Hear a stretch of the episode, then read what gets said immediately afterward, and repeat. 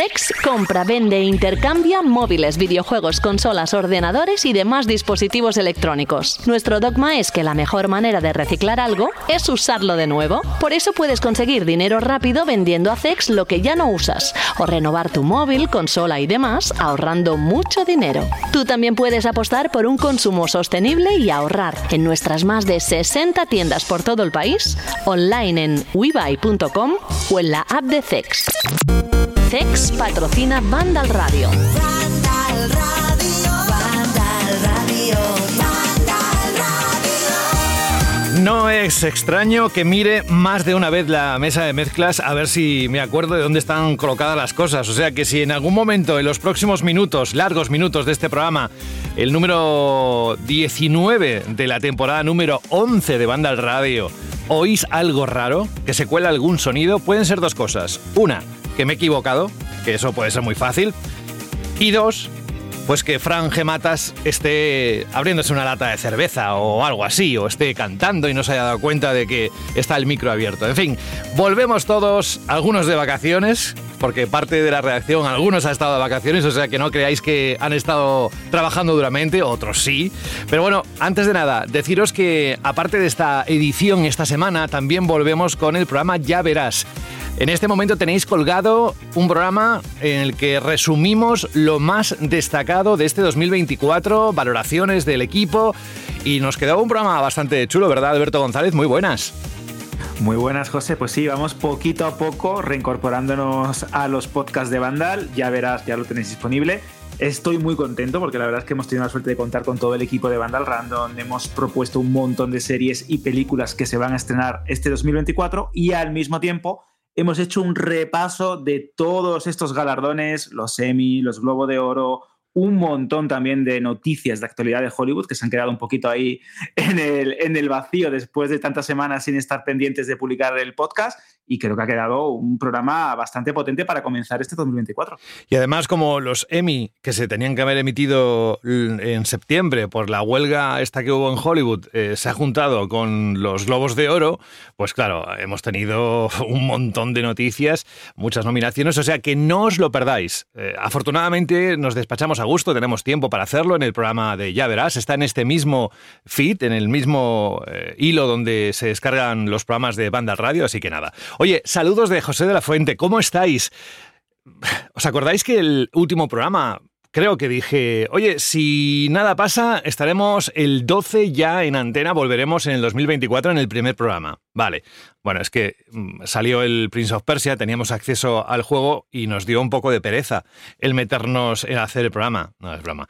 Eh, bueno, un abrazo a todo el equipo de Banda Radio y de la web por el cariño eh, que han demostrado estos días. Voy a decir tan solo eso. Hubo un inconveniente eh, que no esperábamos y hemos tenido que retrasar la emisión del programa, pero ya estamos aquí. Así que eso es lo que cuenta. Y aparte, no sé si habéis visto, espero que sí, la descripción del programa y los juegos que hoy vamos a tocar. Es que, Jorge Cano, muy buenas. Hola, buenas. Es que tener al Prince of Persia como ha salido, con las notazas que ha salido no solo en Vandal, sino en el resto de medios internacionales. Tener el The Last of Us 2 remasterizado con sus luces y sus sombras, nunca mejor dicho, que luego nos lo contará Carlos Leiva. Y tener un programa así, así de a gusto, ¿no? Y más cositas que nos hemos dejado en el tintero porque si no iban a ser demasiados juegos, que algunos son impresiones que podíamos haber hecho, pero que bueno, que son juegos que van a salir dentro de poquito, en una o dos semanas, y ya haremos el, el análisis respectivo. Pero sí, sí, ha empezado el año fuerte, yo creo que es una declaración de intenciones, ¿no? De cómo va a ser este 2024 en cuanto a juegos. Oye, en inglés se dicen resolutions, que son un poco las propuestas que cada uno se hace a nivel personal, profesional, de lo que quiere que sea el 2024. ¿Tú le pides a nivel profesional algo a este 2024?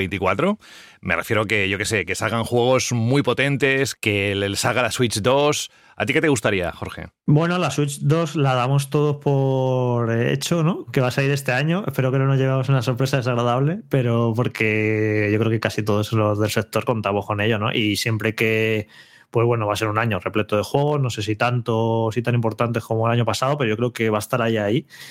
Y si a eso le añades que una nueva consola y no una nueva consola cualquiera, porque no es una PS5 Pro que podría llegar, Mm, un nuevo es modelo, verdad.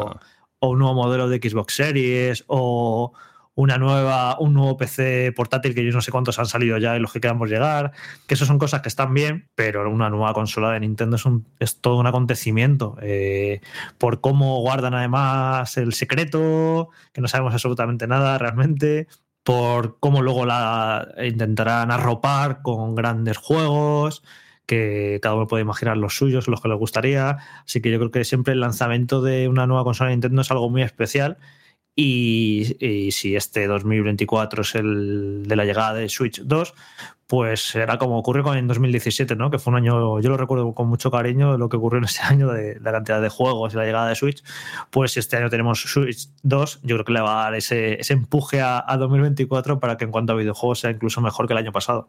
Sí, porque en cuanto a exclusivos de PlayStation y de Xbox, aparte, luego nos meteremos, ¿eh? evidentemente, en lo que ocurrió ayer, que por eso hemos emitido el programa un poco más tarde, por el evento de Developer Direct de Xbox, donde pudimos ver por primera vez el juego de Machine Games Indiana Jones.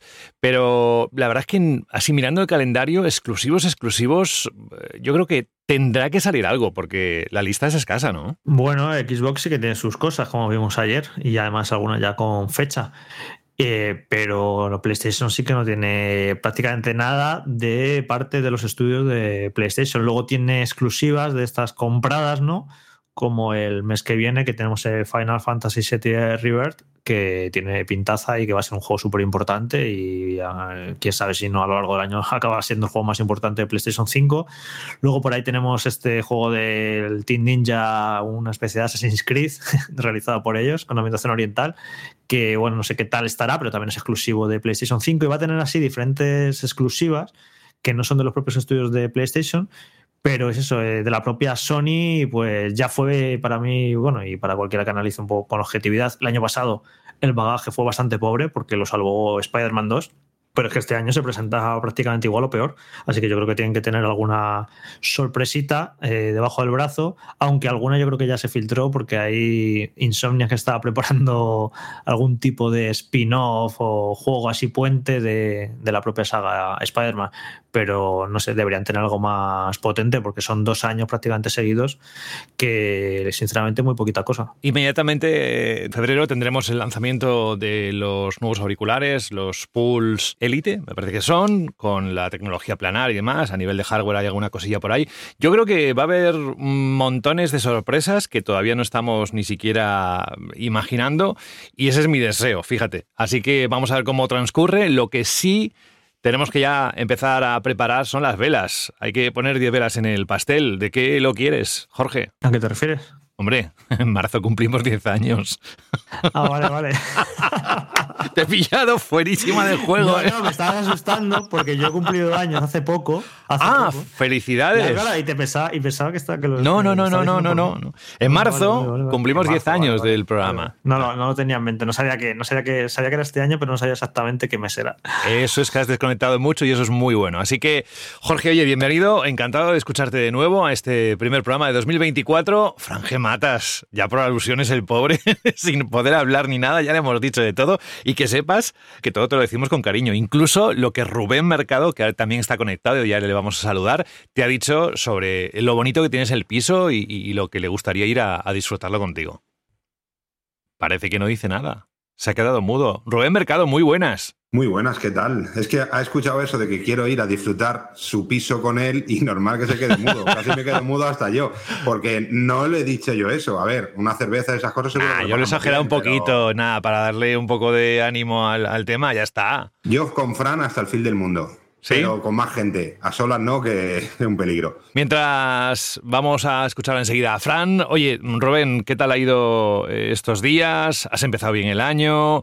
¿Cómo ves el 2024? Algo que nos haga situarnos en cómo está la cabeza de Rubén Mercado en este momento, al menos en lo que puedas contar. Esto es muy atrevido por mi parte, pero bueno, ya me entiendes. Sí, un poco sí, pero ya a ti se te perdona todo. Eh, para no aburrir a la gente con mis mierdas y las siempre cosas que decimos de que todos vamos de culo, que un montón de faena, con cosas personales y eso, hay que decir que el 2024 a nivel personal y profesional, porque al final casi casi se juntan cuando tu vida personal está tan ligada a tu vida profesional durante tantos años, yo creo que va a ser un 2024 interesante. Duro, pero yo soy muy positivo y creo que va a ser un año divertido. Y a nivel, el sector del videojuego, ostras, mm, yo creo que va a ser un buen año, ¿no? Tenemos ahí, además de lo que ya vimos ayer de Microsoft, que yo creo que es una demostración de músculo, y luego lo hablaremos seguramente durante el programa de hoy, una demostración de músculo brutal, eh, con una nueva consola de Nintendo a la vuelta de la esquina, con ganas de saber si va a ser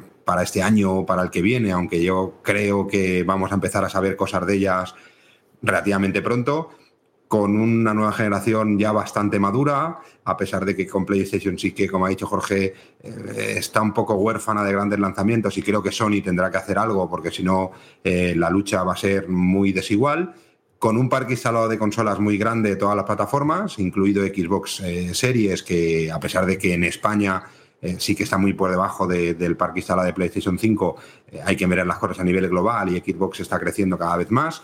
Yo creo que va a ser un año, no sé si mejor, peor, porque es muy pronto todavía decirlo, si va a ser el mejor año, como siempre decimos, que siempre decimos todos los años, pero creo que va a ser un año que va a venir muy cargado de material para poder hablar, discutir, comentar y, analizar en, este décimo aniversario de, de, Banda al Radio. Dos cuestiones muy directas. ¿Nintendo Switch 2 este año, sí o no? Yo creo que sí. Más a final de año, pero vosotros sabéis que normalmente cuando va a, va a, estar muy próximo el lanzamiento de una consola a nivel fabricación, a nivel fabricantes en China, y todo esto empieza a, moverse, empieza a hacer un poquito chup ¿no? De momento el agua no está hirviendo del todo, pero vamos viendo ya las primeras burbujitas y sí que vamos viendo eh, que, que se empieza a calentar. Eso significa que a nivel interno las fábricas en China pues eh, algo saben y algo se cuece. No está tan, tan, tan, tan preparado como cuando hablamos de Nintendo Switch OLED, que lo hablamos aquí en el programa y dijimos de cosas que eran, bueno, que, que al final se cumplieron gran parte de ellas porque ya estaba la cosa como muy caliente, pero ya empieza a haber esa sensación de Nintendo Switch 2, Nintendo Switch 2, con lo que yo creo que sí que eh, mi sensación es que sí que tendremos la nueva versión de la consola de Nintendo para este año. Al menos lo espero. Y además el mercado lo necesita. En venta de software Nintendo ha sido una locura y ha mantenido eh, un poco las, grandes cifras de sus grandes títulos durante las semanas más importantes del año.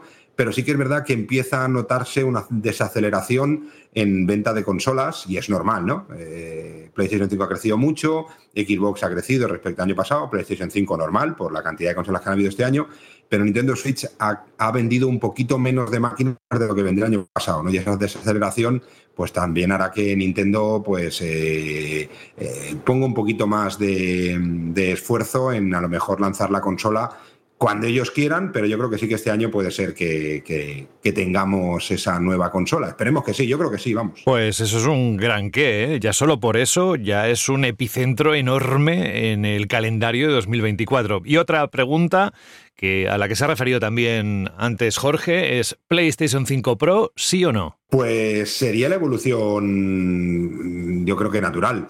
No lo sé, no lo tengo claro porque sí que es verdad que, PlayStation 5 ha habido muchísimas consolas durante toda la campaña de Navidad con, el lanzamiento de PlayStation 5 Slim que ya pues ha, quitado o ha sacado de las estanterías la PlayStation 5 anterior. Eh, pero ahora volvemos a estar en un momento un poco de sequía. Ahora mismo no hay fecha eh, próxima o al menos informada al retail de cuándo va a volver a haber eh, consolas sin ningún tipo de limitación, como ha pasado esta campaña de Navidad. No significa que volvamos a pasar a lo mismo que pasó hace un par de años. Hombre, espero que no. Pero sí que, no, no, eso sí que no, porque hay stock en el canal y puedes ir a cualquier tienda y encontrar eh, consolas con diferentes packs y tal, pero ahora, ahora mismo no hay suministro fácil y rápido de consolas de PlayStation 5 en España. Se solucionará rápido. Pero suele ser normal, ¿no? Después de una campaña en la que mm, no sé si tienes números para compartir, hoy no es el programa, pero supongo que ha vendido bastante PlayStation 5 y que igual después de todo lo que se ha despachado, mm, quizás ahora toca reponer stock, pero que vamos, que es una evolución, como decías tú, natural, no de la evolución de la PlayStation 5, sino de que haya habido mucha venta y que estén fabricando, no lo sé. Sí, a ver, eh, no tengo cifras exactas, pero la, PlayStation 5 es la consola más vendida del 2023, con mucha diferencia, con unas cifras brutales semana tras semana en, campaña de Navidad y en las semanas de antes, con un montón de promociones que también han hecho pues que se anime un poco más, tanto de la versión con disco como la versión digital. Eh, pero aquí se junta una cosa que muchas veces tú tienes una previsión, ¿no? De llegadas. Bueno, pues mira, pues yo fabrico en este país el tiempo que más o menos termino la producción, lo que tarda el barco en llegar. Ahora hay dos cosas importantes, una que sí que se podría controlar y que lo tienes planificado, que es, como sabéis, en China eh, hay una época que no es siempre la misma, que es entre enero y febrero, que es el fin de año chino. Es decir, es cuando allí celebran como su fin de año, que como sabéis no es un día específico, como tenemos aquí, que es el 31 de diciembre, sino que depende un poco de su calendario y de su, entre comillas, que no es así, es, entre comillas, el tipo de año que es, ¿no? Pues el año de la cabra, el año del ciervo, el año del cerdo. lo es el sea. año, leí, del dragón, me parece, y además es el 10 Sí. de febrero, más o menos, eh, Sí, cuando se es- sitúa, ¿no? Este año. Esa- exacto, eh, el año del dragón, que además que para ellos el simbolismo del dragón es un año de muchísimo fuerza empresarial y todo esto, es un año muy muy importante para ellos y es la primera, las primeras semanas de febrero. ¿Qué pasa con eso? En esas fechas, dos semanas antes, eh, empiezan a decelerar el proceso de producción y durante los 15 días o 12 días que están de fin de año, que no es un año solo, son las vacaciones en el que se paraliza toda China. Con lo que eh, durante esas semanas no hay producción. ¿Qué pasa? Eso se tiene controlado y más o menos tienes pensado cuándo traer las cosas o cuándo embarcar las cosas. Pero aquí se ha añadido una cosa súper importante y que sí que va a influenciar y que sí que está impactando en la cadena de suministros. Como sabéis, estamos en un periodo eh, bastante malo en una guerra que hay en Gaza. Y dices, bueno, ¿y eso cómo puede afectarnos? Bueno, pues eso ha afectado que entre eso, la situación de piratería en el Mar Rojo y el cierre con esta situación de piratería del canal de Suez, del canal que por donde pasan toda la mercancía para no tener que darle toda la vuelta a África, pasan todas por el canal de Suez, que sabéis que es ese canal en el que, bueno, pues eh, pasas de lo que sería de la parte más de Asia al, al mar Mediterráneo para que pueda llegar todo el suministro aquí. Eso ahora mismo está parado. El canal de Suez está cerrado, no hay ninguna compañía que quiera pasar por el Mar Rojo por la situación de piratería y de, y de asaltos a, a barcos mercantes y toda esa mercancía se está desviando por el Cabo de Buena Esperanza, es decir, está bajando hasta Sudáfrica y tiene que eh, subir toda África para entrar al mar Mediterráneo por, por Algeciras, por el, por el estrecho. Y eso supone entre 20 y 25 días más de tránsito. Con toda la mercancía que en principio tenía que llegar en la primera semana de febrero, segunda semana de febrero, pues seguramente, bueno, seguramente no, se está retrasando a llegada a marzo. Eso va a impactar en todo el canal de suministro que venga de Asia. Y como sabéis, casi el 99% del producto tecnológico se fabrica en Asia y viene hasta aquí. Y eso es algo que no se puede controlar, no se sabe cuándo va a cambiar. Eso también está haciendo que los costes del transporte sean mucho más altos, sumados al peak season que le llaman ellos, que es esas dos semanas antes del fin de año chino, en el que la demanda de transporte de mercancías desde China hasta Europa es muchísimo más alta y hace que suban los precios, con lo que estamos en una situación, no la situación que había en pandemia, que los precios subieron muchísimo y que ya vimos como algunas cosas como PlayStation eh, 5 subió de precio y todo esto, pues también se pueden ver afectados, con lo que a lo mejor esta sequía se alarga un poco más y notamos algo más de falta de consolas de todas en el mercado europeo. Madre mía, menos mal que no te he dicho Aries en el dinero, a ver qué te sale en la bola, porque menudo speech, una masterclass absoluta. Gracias. Siempre aprendemos algo contigo, Rubén, pero lo que no quiero es que Fran ahora se quede sin poder decir hola. Eh, Sé que se ha quedado sin palabras ante la propuesta de irse a vivir contigo, pero Fran, muy buenas. Muy buenas. Ahora se me oye. Bien, bien, sí, sí. que Ah, que, oye, ¿no? Al menos, ah, que antes querías antes. hablar, pero no te escuchábamos. Ah, no era porque te habías quedado sin palabras por la posibilidad de que Rubén pudiera ir a, a tu piso. Ojo, eh, que Rubén te puede hacer una piscina en el propio piso maravillosa. O sea, tiene unos recursos, el tío. He dicho que no quería hablar de mis mierdas, ¿eh? Déjame. Fran, ¿cómo estás? Fran Gematas, ¿cómo estás? Pues muy bien, muy bien, con muchísimas ganas de volver a estar aquí podcasteando, charlando con vosotros. Y, y nada, y de ganas de hablar sobre videojuegos otra vez. Oye, Que el- verdad son varias semanas de paradito de, de esto de, del podcast. El Prince of Persia, eso, PEC, ¿no? Eh, le tengo una gana, o sea, yo lo. mm, no- Os acordaréis que lo probé en, en el veranito. Y, y claro, yo imaginaba que iba a salir bien, pero no, No tan tanto. bien como, que como lo han puesto todos. O sea, es que tengo unas ganas de darle que. Y al juego también, diría. Rubén. Yo lo estoy jugando ya, el Prince. ¿Sí? Y así rápido. siete- seis o siete horas, casi un 40%, bastante rápido. Pues que está genial todo lo que se ha dicho, el control estupendo, el combate muy divertido, excelente plataformeo, eh, genial diseño de niveles y es un Metroidvania de manual, un género que yo creo que está un poquito ya... Empieza a dar síntomas de agotamiento porque han salido tantos y tan buenos en los últimos años que ya cada vez cuesta incluso bastante destacar, pero este destaca porque hace todo muy bien, lo hace todo por encima de la media y eso, si te gusta el género, pues te va a encantar, la verdad. Luego tiene cosas como una narrativa muy pocha, que bueno, si no pasa nada, te saltan las- los textos rápidamente, como hago yo, y para adelante. y visualmente creo que tiene poca personalidad. Es bonito, pero va, sin más. Puede haber, puede haber hecho, un, no sé, algo un poquito más diferente o con más eh, riesgo. Pero bueno, que eso, si os gusta los Metroidvania, os va a encantar. Luego Carlos os cuenta esto mismo que he dicho yo, pero durante media hora. Y los controles y cómo se, el combate y todo. Sí, sí, y los parries, y las contras, y los para aquí, no para allá, y todas estas cosas. Pues mira, en el tema de gráfico, lo cierto es que lo que hace lo hace muy bien. Pero bueno, luego nos lo contará él, ya le preguntaremos. Y Fran, oye, que encantado de que estés aquí en, esta, en este nuevo año y espero que te traiga todo lo mejor este 2024. Nosotros vamos ya a darle, porque entre una cosa y otra nos estamos alargando la introducción, pero es que es normal. Después de tantas semanas sin decir hola, ¿qué tal? Pues ya estamos aquí, Banda al Radio, con todo el contenido que podríamos ofreceros al más alto nivel, como solo se puede esperar en el regreso en un nuevo año. Y también, si tiene que mm, volver todo lo bueno, tiene que volver nuestro patrocinador, CEX. Así que, bienvenido, CEX, y vamos a escuchar un consejo. Al caer la noche se escuchan las almas en pena de la electrónica que ya no usas. ¡Véndeme o te robaré el wifi! Pasa de ese móvil y véndeme a mí que soy una tablet y la tengo más grande. La pantalla mente sucia. Mejor a mí que soy una consola y parada se me va la perola. Trae tus aparatos electrónicos a CEX y te daremos dinero en efectivo. Da una segunda vida a tus consolas, juegos móviles, tablets, ordenadores, películas y mucho más. Lleva tu electrónica a CEX y consigue Pastuki de la buena. Tiendas por todo el país y también online. Busca CEX.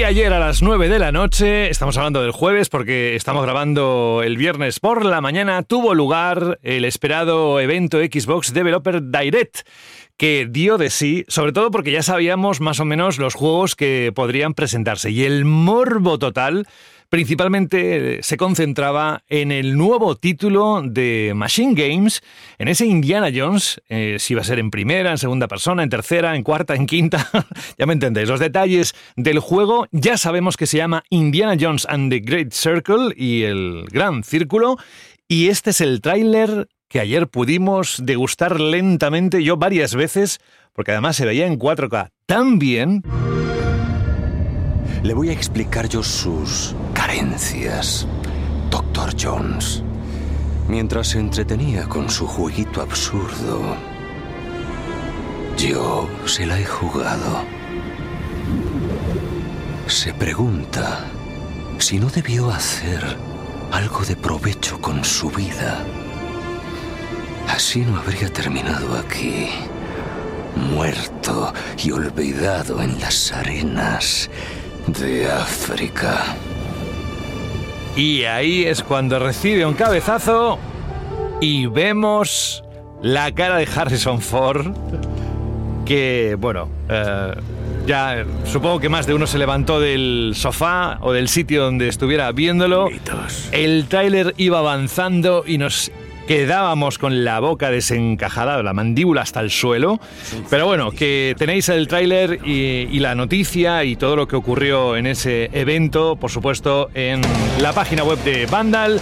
Lo que está muy claro después de ese Xbox Developer Direct 2024 es que va a ser un gran año para los jugadores de Xbox.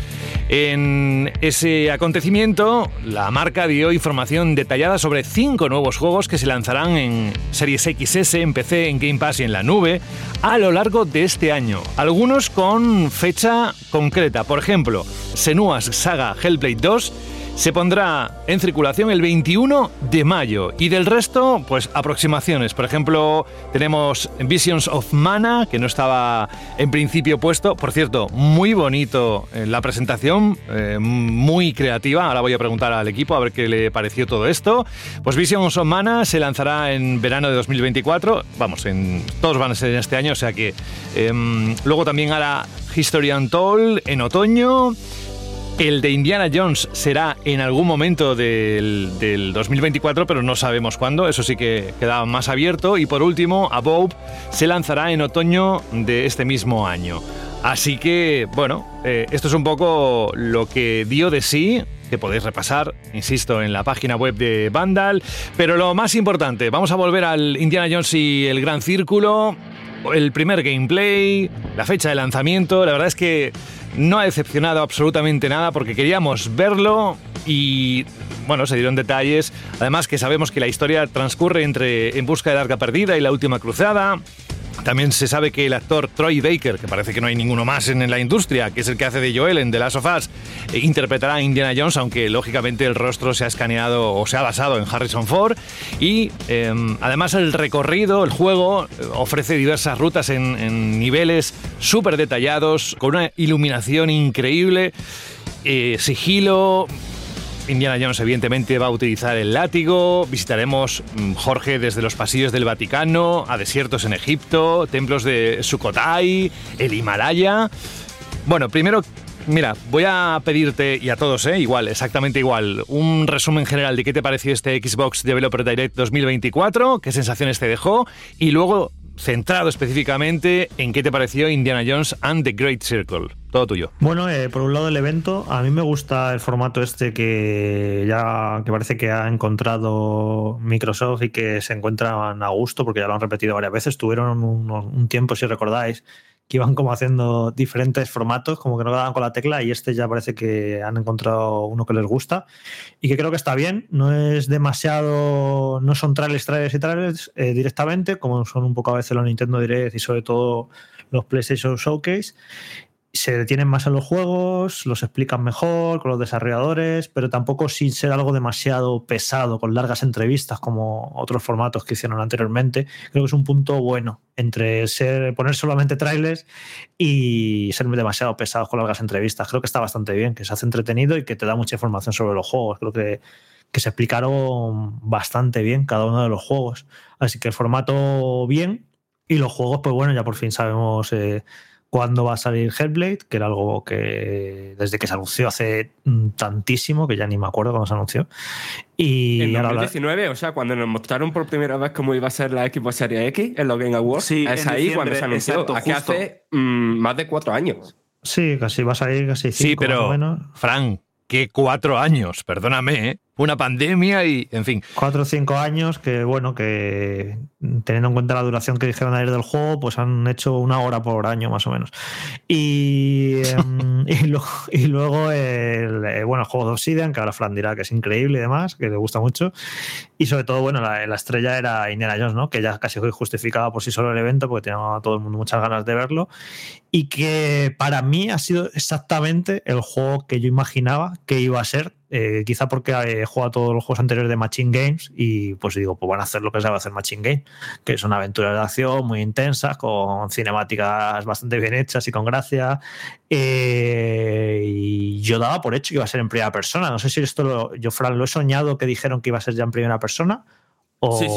Mm, Lo dijeron, lo dijeron. Vale, sí, vale, sí. es que ayer veía a todo, mucha gente Sí, sorprendida. Ha sido uno de los aspectos mío- más criticados, yo no entiendo Sí, por qué. sí. Alguna, ah, eh, veía gente diciendo, ah, pero es en primera persona. Digo, pero si esto ya se sabía, ¿no? No sé. Y sí, sí, eh, pero bueno, pasa muchas veces, ¿no? Que nosotros estamos muy metidos y sabemos todo, pero cuando no estás tan metido hay hay detalles y informaciones que se te escapan o que se te olvidan directamente y mucha gente no tenía en cuenta que eso, que, que iba a ser en primera persona. Así que bueno, esto evidentemente pues eh, entiendo que genere mucha polémica, ¿no? Porque es, es curioso que, que todavía ocurre con muchísimos juegos que yo lo leo en los comentarios, ¿eh? tanto en Steam como en, yo que sé, en la web o por todas partes en redes sociales, hay gente que se niega a jugar a, juegos en primera persona, que eh, juegos así de RPG y demás, dicen, como no tenga cámara en tercera persona, no lo juego, porque, bueno, había habrá sus motivos de cada uno, ¿no? Quizá hay gente incluso que porque eh, los juegos en primera persona les, les Le marean, ¿no? Exactamente. Eh, no, eh, le pasa a nuestra compañera Sara, que lo lleva bastante mal con los juegos en primera persona y hay para mucha gente que quizá eh, un juego o lo puede jugar en tercera persona o no lo juega, pero no sé yo si no es, es esta la, la- el motivo principal por lo que hay gente que todavía siente cierto rechazo por los juegos en primera persona, así que quizá por eso ha creado tanta polémica y que bueno, que como es un juego de aventuras tipo Tomb Raider, tipo Uncharted, que son en tercera persona, pues yo quiz- quizás muchas, y bueno, y anteriores juegos de Indiana Jones que se lanzaron desde los 90, que siempre fueron en tercera persona, entonces mucha gente daría por hecho que iba a ser en tercera persona y que íbamos a ver ahí a nuestro aventurero con su sombrero, su chupa de cuero y demás, y claro, al ser en primera persona, pues yo creo que, que ha chocado bastante, pero es que este estudio son expertos en hacer juegos en primera persona y tiene bastante lógica, ¿no? Que sea así, así que bueno, pinta una aventura entretenidísima, espectacular, muy variada, porque hemos visto pues combate con el látigo, combate a puñetazos, saltos, puzzles, escenas súper espectaculares. Yo creo que va a ser un juego muy entretenido y muy chulo, porque es que a mí me encanta lo que hace Machine Game. Ya no es porque sea Indiana Jones, que incluso el personaje se puede decir que no, está, no pasa por su mejor momento, un poco por el chasco que ha sido la última película, pero es que yo confío mucho en este estudio, a mí me encanta. Me, me- los Wolfenstein me parecen juegos divertidísimos y creo que este va a ser eh, va a seguir en esa línea, así que yo vamos, pongo la mano en el fuego a que este juego va a estar muy bien. Y Sí, por sí, es último que creo- comentar, por último un- solo decir una cosa, que no os parece que el título del juego es un poco pocho. A mí no me gusta el título, la verdad. Le- Claro, le, quita esa, esa magia, ese concepto arqueológico tan espectacular que tienen todos los títulos, incluso los de los videojuegos. eh, Destino de Atlantis, no sé qué. Y este, es- no sé, le falta algo. Claro, siempre evocan cosas, artefactos, Aventuras, místicos, artefactos, aventuras, exacto. civilizaciones, yo qué sé, pero el gran círculo, pues vale. A ver, a ver una cosa. Está en mayúsculas. No creo que sea. Tendrá mucho que ver. esa- claro, claro, sí, yo sé evidentemente que eso es algo especial, pero eh, no te lo vende, porque hasta que no lo Ya, juegues sí. no vas a saber qué es ese gran círculo, ¿sabes? Pero se lo explican en el tráiler. pero bueno, pero es que tú no tienes por qué haber visto ni el trailer claro. ni nada, pero tú dices el templo maldito, la última cruzada, joder, son cosas como grandilocuentes y que te evocan aventura, el dial del destino. El arca perdida. cosas- la arca perdida, cosas que te apetece, pero el gran círculo, ok, el gran círculo, ¿qué es esto? ¿Qué va? Nos sentamos todos juntos y nos agarramos las manos. ¿Se va a meter en una, una reunión de Podemos o cómo es esto? No sé. Anda, Claro. Es muy, es, es muy básico. Es que simplemente añadiendo y el misterio, el gran círculo o algo así, ya el título o la ambientación esa o la predisposición del jugador cambia. Pero sí que es verdad que, que era un poquito pocho en comparación a esos títulos tan grandilocuentes que tiene ya la saga, tanto en novelas como en series, como en, videojuegos y obviamente en películas, claro. Yo continuando con Indiana Jones, ¿no? Antes de pasar a comentar los otros juegos, yo sí veo positivo lo de la primera persona por varios motivos. Primero, por lo que ha comentado eh, Jorge de, de, Mach- Machine Games, ¿vale? Eh, cualquiera que haya jugado a los Wolfenstein sabe que este estudio no es solo, o sea, que es capaz de sumergirte cómo diseñan no, no el escenario en sí, sino todas las situaciones súper bien pensada para que te sientas tú en el papel del personaje que estás controlando. Y si consiguen hacerlo también eh, con Indiana Jones, como lo hicieron con Blaskowitz, creo que se llamaba el protagonista de los últimos Wolfenstein, Blaskowitz, sí. va a ser una pasada porque, o sea, simplemente pensando esa capacidad de inmersión que tienen en los escenarios grandilocuentes que vamos a ver en, este juego, eh, no sé, tengo, me dan muchísimas ganas de jugarlo. Y también el tema de que creo que esto va a ser una aventura enorme. No enorme a nivel de, de horas de juego, ¿sabes? Ni de extensión ni nada de eso, sino aventura enorme en el sentido de, de que constantemente nos sintamos en una aventura, de que no paramos de viajar de un sitio a otro. Y creo que va a ser uno de los grandes valores del juego, su variedad de, de escenarios y situaciones. Yo estoy muy de acuerdo en esto, Fran, porque fíjate, si en el tráiler apenas eh, teníamos pequeños destellos de visitaremos el Vaticano, eh, obviamente Egipto, eh, o algunas fases en el Himalaya, ese momento bélico en el que Indiana Jones, esto es un clásico, una referencia clásica a las películas, está montado en un caza, en un avión de, combate de la Segunda Guerra Mundial y, y lucha contra los nazis. Y esto que has comentado, eh, yo creo que para mí es la clave, Fran, porque es verdad que este estudio diseña muy bien el escenario en el que se desarrollan sus aventuras, van añadiendo situaciones diferentes constantemente, y aquí hemos visto cómo el látigo se usa pues como arma, eh, para arrebatarle el arma precisamente a los enemigos, para distraerlos, para engancharte a un saliente o algún tipo de puzzle. Y creo que la diversidad y la variedad de situaciones de rompecabezas o de momentos de sigilo es que creo que va a estar muy bien. Y en un juego de aventura, y esto, por ejemplo, lo hemos visto con la saga Uncharted o Tomb Raider, eh, conforme más variadas o más variado se siente esa progresión de la historia o de la aventura o de un nivel en concreto, más te implicas, más crees que obviamente, como bien has comentado, te sientes como Indiana Jones y en este caso en apenas un tráiler de unos cuantos eh, minutos creo que se ha presentado perfectamente lo que tiene que ser un juego de Indiana Jones para que sea exactamente igual a las aventuras de Harrison Ford en la gran pantalla. y luego, además, Machine Games, que son unos expertos en hacer personajes nazis, porque sus últimos juegos han ido de nazis, y claro, les cuadra perfecto esto. Y luego también eh, se nota que es un juego hecho por fans de la saga y que va a tener muchos guiños y mimo, porque en el trailer hay un grito Wilhelm.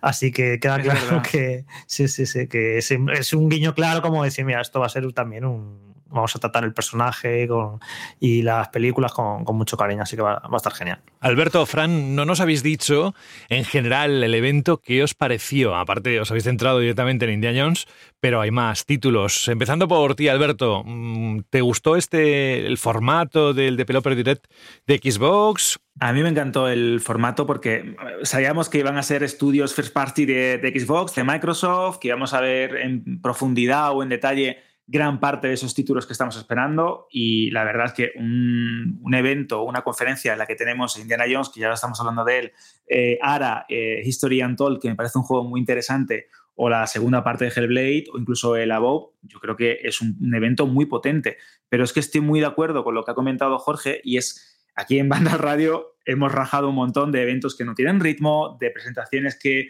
eh, le faltan chicha, de a- que a veces esta sucesión de trailers o de gameplays pues puede eh, aturullar un poco como espectador o no captas toda la información y al mismo tiempo hemos también criticado, hemos puesto muchas veces los puntos sobre la silla de esos eventos que tienen o muchas entrevistas o conferencias que al final todo el mundo acaba hablando de datos o de elementos que no terminan de convencernos y aquí tienes el equilibrio perfecto, porque que los responsables de estos juegos eh, precisamente te expliquen cuáles son sus claves o cómo han llegado a desarrollarlos o cuáles son los elementos más característicos de cada uno de ellos, creo que está, está bastante bien. Y más allá de Indiana Jones y de Hellblade 2, que es un juego que espero mucho porque el primero me gustó bastante a nivel narrativo, a nivel de ambientación, creo que ese About, que también es un juego que espera mucho Fran, creo que es uno de esos títulos importantes para este 2024. Así que en general creo que ha sido un evento bastante interesante, muy completo, con, cuatro grandes títulos que de alguna manera u otra pues llegarán este año, más tarde o más temprano, y creo que es el evento perfecto y la manera que tiene eh, Microsoft y Xbox de decir, eh, eh, después de unos años un poco turbulentos que no teníamos exclusivos lo suficientemente potentes como para justificar eh, toda esa, esa gran compra de estudios que hemos hecho en los últimos años, este 2024 creo que sin lugar a dudas es el año de Xbox. Sí, a ver, por mi parte, el formato ya lo comentamos en, en el Developer Direct del año pasado cuando nos regalaron ese mismo día el genial Hi-Fi Rush.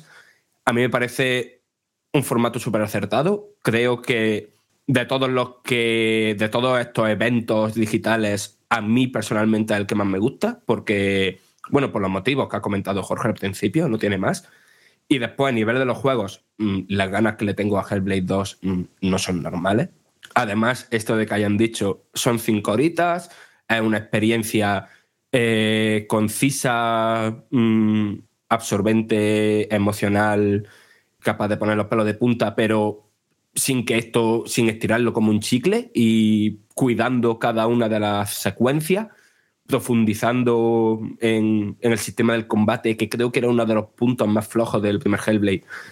Tú, con todo eso, eh, a mí ya me lo han vendido, tengo una gana enorme. Eh, tengo mu- mucha curiosidad por saber qué opina la gente de, de que hayan apostado por, por esa relación de aspecto en el, en el cuadro y la pantalla. Es decir, que no vaya a ser un 16 noveno, sino un formato ultra panorámico.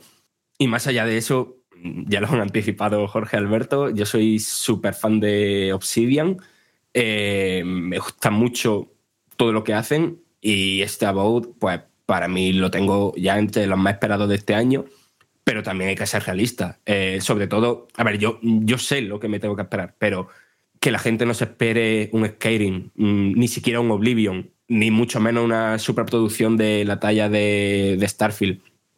Obsidian mm, no suele hacer con contadas excepciones como Follow New Vegas eh, juegos con unos valores de producción enormísimos.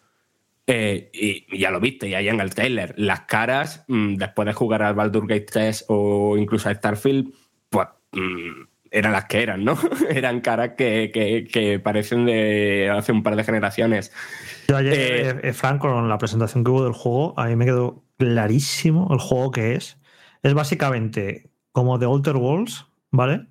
En, vez de, en vez de planetas, vas a explorar como pequeños reinos, que lo dijeron, que cada uno tiene sus diferentes ambientaciones.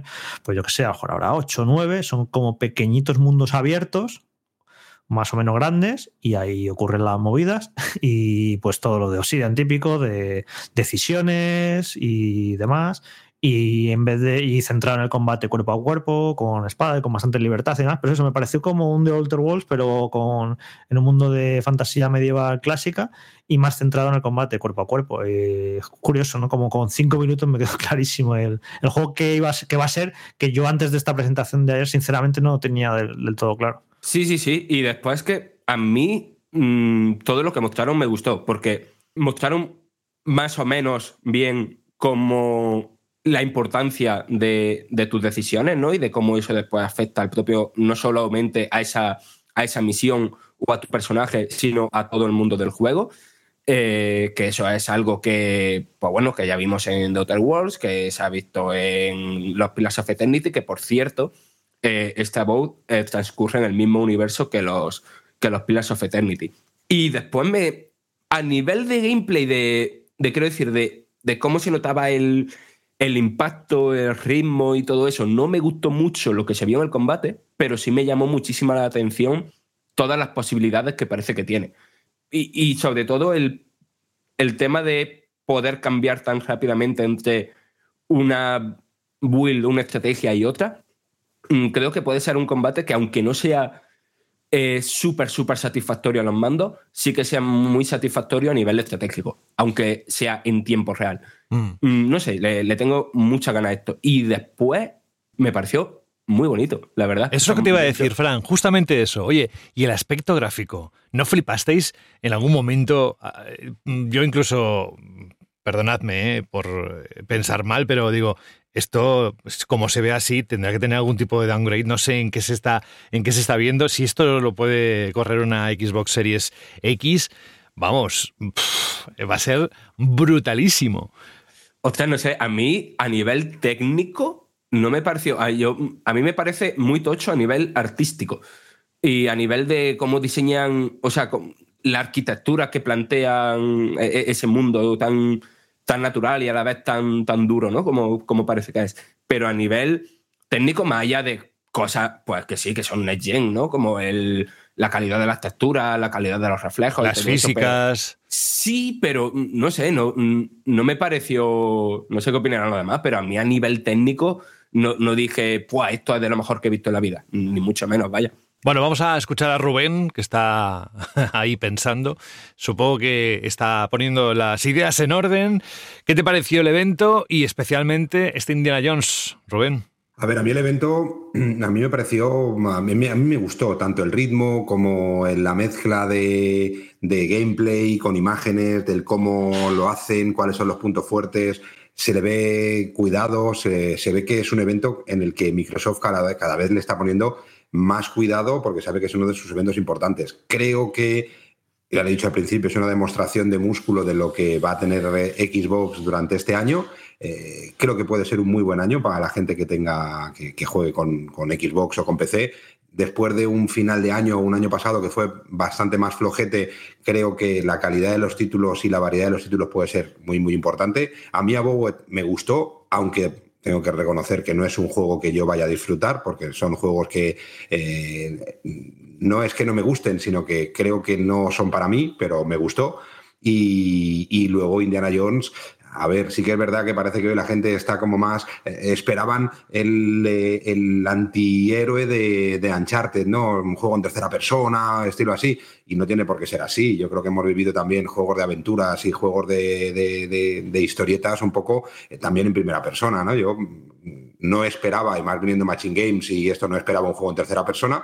Y, yo, por ejemplo, disfruté mucho con Bioshock, que dentro de las diferencias creo que es un juego que aprovechaba muy bien la primera persona, no solo para explorar, sino también para, para luchar y para todo esto. A mí el juego me pareció brutal, yo tengo muchas ganas. Sí que es verdad que estoy de acuerdo con muchas de las cosas que habéis dicho, a lo mejor el nombre y todo esto. Y una cosa que me ha dejado un poco frío esta mañana es cuando he visto el tráiler en castellano que, ayer el trailer en inglés, eh, tanto del enemigo que sale cuando está en la arena eh, Indiana Jones, que tiene ese acento alemán, y la voz de Indiana Jones, yo cuando lo he visto en castellano, que he visto que, el enemigo no alargaba la R en Doctor Jones como hacían todos los nazis en las películas, y sobre todo a mí se me hace extraño eh, la voz de Indiana sin ser la voz de Indiana. ¿no? Supongo que, que tan acostumbrados a esa voz durante tantos años de Indiana Jones por sacar algún pero. Pero el juego me parece súper llamativo. Puede gustarte más si es en primera persona o es en tercera persona. Eh, no puedes compararlo con un tercera persona porque no es un juego en tercera persona, tienes que compararlo con un juego en primera persona.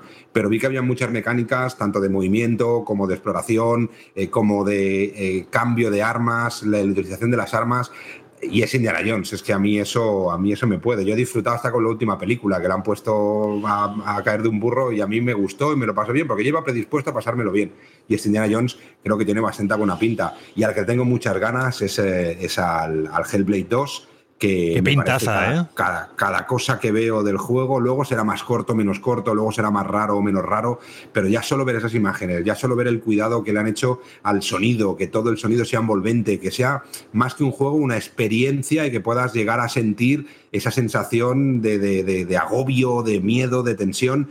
Yo le tengo muchísimas ganas. Yo es uno de los juegos que seguramente más ganas le tengo de este año. Y está bien el saber fecha ya de algunas cosas y si no cambia Microsoft en su forma de gestionar las fechas, saber que lo vamos a disfrutar este año, con lo que para mí es un muy buen evento de puesta de largo de ese 2024 y que ha puesto ya el listón bastante alto para próximos Nintendo Direct o para próximos eh, eventos de, de PlayStation, que eso es bueno, ¿no? Si uno empieza fuerte, los demás no van a querer empezar flojo, con lo que a lo mejor incluso vemos anuncios de cosas que no estaban previstas para allá, ¿no? Para contrarrestar esto. Yo Eso no sé si es bueno, ¿eh? contento. Eso no sé si es Eh, bueno, que luego te sale un, un juego a medio terminar y estamos en lo de siempre. Depende, digo de en cuanto a, a anunciar. Luego, por supuesto, yo sabéis que estoy totalmente en contra de juegos sacarlos rápido por contrarrestar la fuerza de los demás, porque yo creo que es la manera más, eh, bueno, peor de poder pensar en los usuarios. Creo que el sacar un juego a medias eh, tendría que estar prohibido. por- Ahora, ¿vale? te digo una cosa, eh, Rubén, eh, pensándolo un poco en lo que ya comentamos en anteriores programas, en el 2023, teniendo en cuenta que el GTA 6 caerá en 2025, la ventana de lanzamiento más idónea para sacar un juego es antes de que se produzca ese lanzamiento, con lo cual sería este 2024 y lo que quede de 2025 hasta que salga. Pero bueno, ya, Sí, ya lo sí, analizaremos pero, eso. Pero primero, GTA 6 2025 eh, eh, tiene buena rima, pero habrá que verlo. Yo con No. Rockstar, con Rockstar eh, nunca han sacado un título. eh, y menos un GTA en la primera fecha que han dicho, con lo que ojalá, eh, y, y yo soy el primero eh, que lo voy a disfrutar ese GTA 6 y que seguramente sea de uno de los de las grandes fuentes de ingresos para el sector, que al final es lo que queremos, ¿no? Que haya mucha más venta de juegos, mucha más venta de consolas, mejor salud para las compañías, para las tiendas, para los usuarios, todo esto. Pero yo lo cogería muy con pinzas. Y al final sí, muy bien, ojalá tuvieras cosas para lanzar. Yo creo que si PlayStation 5 tuviera alguna cosa, tuviera Lobezno, por ejemplo, preparado para lanzar de aquí seis meses y poder decir, oye, es que nosotros tenemos Lobezno este año, eh, pues lo harían. Pero para lanzar un juego tienes que tenerlo medio hecho. Medio hecho, yo creo que tendría que estar hecho, pero bueno, algo, algo que puedas lanzar. Lo que yo creo que va a ser un año mm, divertido, divertido y que vamos a ver mucha lucha. Esperemos que no veamos mucha guerra de consolas, cosa que creo que viendo lo visto después Ojo, del día de ayer ojo es con eso. complicado, pero bueno, pero, pero sí que haya una guerra sana entre compañías, que será bueno para nosotros, ¿no? Para decir, oye, pues tengo un montón de juegos potentes para disfrutar que es lo que queremos. Nos compramos una consola para poder jugar y poder jugar a cuantos más juegos mejor. O nos damos de alta en el Game Pass para poder disfrutar de cuantos más juegos mejor. O queremos que salgan cuantos más juegos mejor en PlayStation 5 o en Nintendo Switch. Eso es lo que deberíamos de pelearnos todos. Ojo, que como se nota que estás haciendo obras en tu casa, ¿eh? porque de fondo tenemos ahí una banda sonora fantástica. Que Sí, digo, lo siento. No, no, no, tranquilo, hombre, solo faltaba. Además que se escucha bien si no te hubiese dicho algo. Que eso es lo que quiero lanzaros a, a todos un poco la noticia que está recogida en banda en los últimos días. Jorge, Alberto, Fran y Rubén sobre que, y aparte que no es la primera vez que se está hablando y parece que viene con fuerza, que Xbox o Microsoft se quiere posicionar como una editora amable para posicionar, publicar juegos en otras plataformas que no sean las suyas propias. ¿Esto mm, significa que vamos hacia una dirección eh, concreta? ¿Cómo lo lees tú, Jorge? Bueno, para empezar voy a esperar a que, eh, porque bueno, sea medio filtrado que va a salir eh, eh, Hi-Fi Rush en Switch y que quizás Sea of Thieves y que pueden venir más juegos y también alguno más en PlayStation. Así que yo creo que no vamos a tardar mucho en empezar a conocer todo esto y cuando veamos los movimientos y demás, pues es mejor, yo prefiero esperar a opinar bien, porque estas declaraciones, pues bueno, muchas veces hay que andar leyendo entre líneas, se sacan cosas de contexto. Realmente, pues la gente andaba esta semana como escandalizada porque un directivo de Microsoft hubiera dicho que, que ellos van a ser una buena editora en Switch y PlayStation.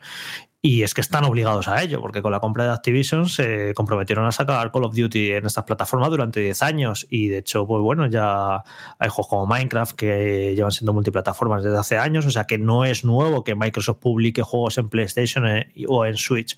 ¿Qué ocurre? Que eh, la duda que queda es que esto va a ir a más. Parece que va a ir a más, pero ¿cuánto va a ir a más? Pues lo vamos a ver dentro de, yo creo que unas semanas o unos meses y a ver si se vuelven locos y empiezan a sacar sus sagas en, en PlayStation y en Nintendo, que yo no, no creo que vaya a ser así, creo que van a seleccionar juegos, eh, unos sí, otros no, un poco, bueno, iba a decir un poco como lo de PlayStation en PC, no, porque PlayStation en PC es que está sacado todo su juego, básica- básicamente. Así que, bueno, yo creo que cuando empecen a hacer estos movimientos, pues lo veremos e iremos opinando de ello, pero sí que parece sí que algo se está moviendo en ese sentido y que pronto imagino que vamos a conocerlo, a ver hasta qué punto empieza a sacar eh, Xbox sus juegos en, en otras consolas, que no es algo nuevo, que hay que recordar que no es algo nuevo, que es algo que lleva ocurriendo tiempo y que es algo que de hecho por la compra de Activision están comprometidos a ello. A ver, yo creo que es un movimiento mm, que es estratégico para la industria y para poder amortizar los grandes, las grandes inversiones que, se hacen en estos tipos de títulos. Eh, bueno, serán más seleccionados, no es que todo, todo salga en todas las plataformas, porque seguirán necesitando tener sus exclusivos para poder justificar el que te compres una u otra. Pero, pero es lo, normal, ¿no? Algo que hace unos años a lo mejor era impensable, pero que ha pasado, como ya ha dicho Jorge, con Minecraft, que nadie veo que se tirara de los pelos porque se dejara de jugar solo en PC y se pudiera disfrutar en Xbox y disfrutar en Nintendo Switch y en cualquier otra plataforma, eh, que será al principio un poco extraño, pero que al final, en cuantas más plataformas pueda vender tu título, eh, más recuperará la inversión que has hecho. Ahora ya no son eh, X miles de euros un gran título, ahora estamos hablando de millones de euros y las compañías es normal pues que vayan haciendo esos movimientos. ¿no? No, no, no veo un futuro en el que haya una plataforma única y unos juegos únicos, porque eso creo que todavía estamos muy lejos, como podía pasar en el mundo del vídeo o en el mundo del CD, que también hubieron momentos que habían como diferentes eh, formas, o el VHS y el y todo eso, al final se impuso una. No creo que al final de momento, aunque posiblemente vayamos hacia ahí, que haya una única plataforma que seguramente no sea ni física y que, un, y que aquí el negocio se haga solo con los juegos, de ahí también a ciertos movimientos de estas compañías de tener los mejores estudios, pero que tiene todo, todo el sentido del mundo en el, que, en el que los juegos no salgan solo en una plataforma. ¿Cuál es el problema? Que como lo está haciendo Microsoft, da la sensación, o mucha gente piensa que es que Microsoft no quiere potenciar su consola o que solo piensa en el negocio piensa en el negocio igual que PlayStation, cuando ahora ya va sacando sus juegos en PC también, o eh, la que menos hace estas cosas es Nintendo, porque no lo necesita, pero al final creo que vamos hacia, hacia eso. No todos los juegos, pero sí que ciertos juegos los podremos disfrutar en cualquier tipo de plataforma. Yo creo que es hasta sano, según cómo. ¿Alguien más quiere opinar sobre esto o vamos a un momento especial que también vamos a disfrutar en este 2024?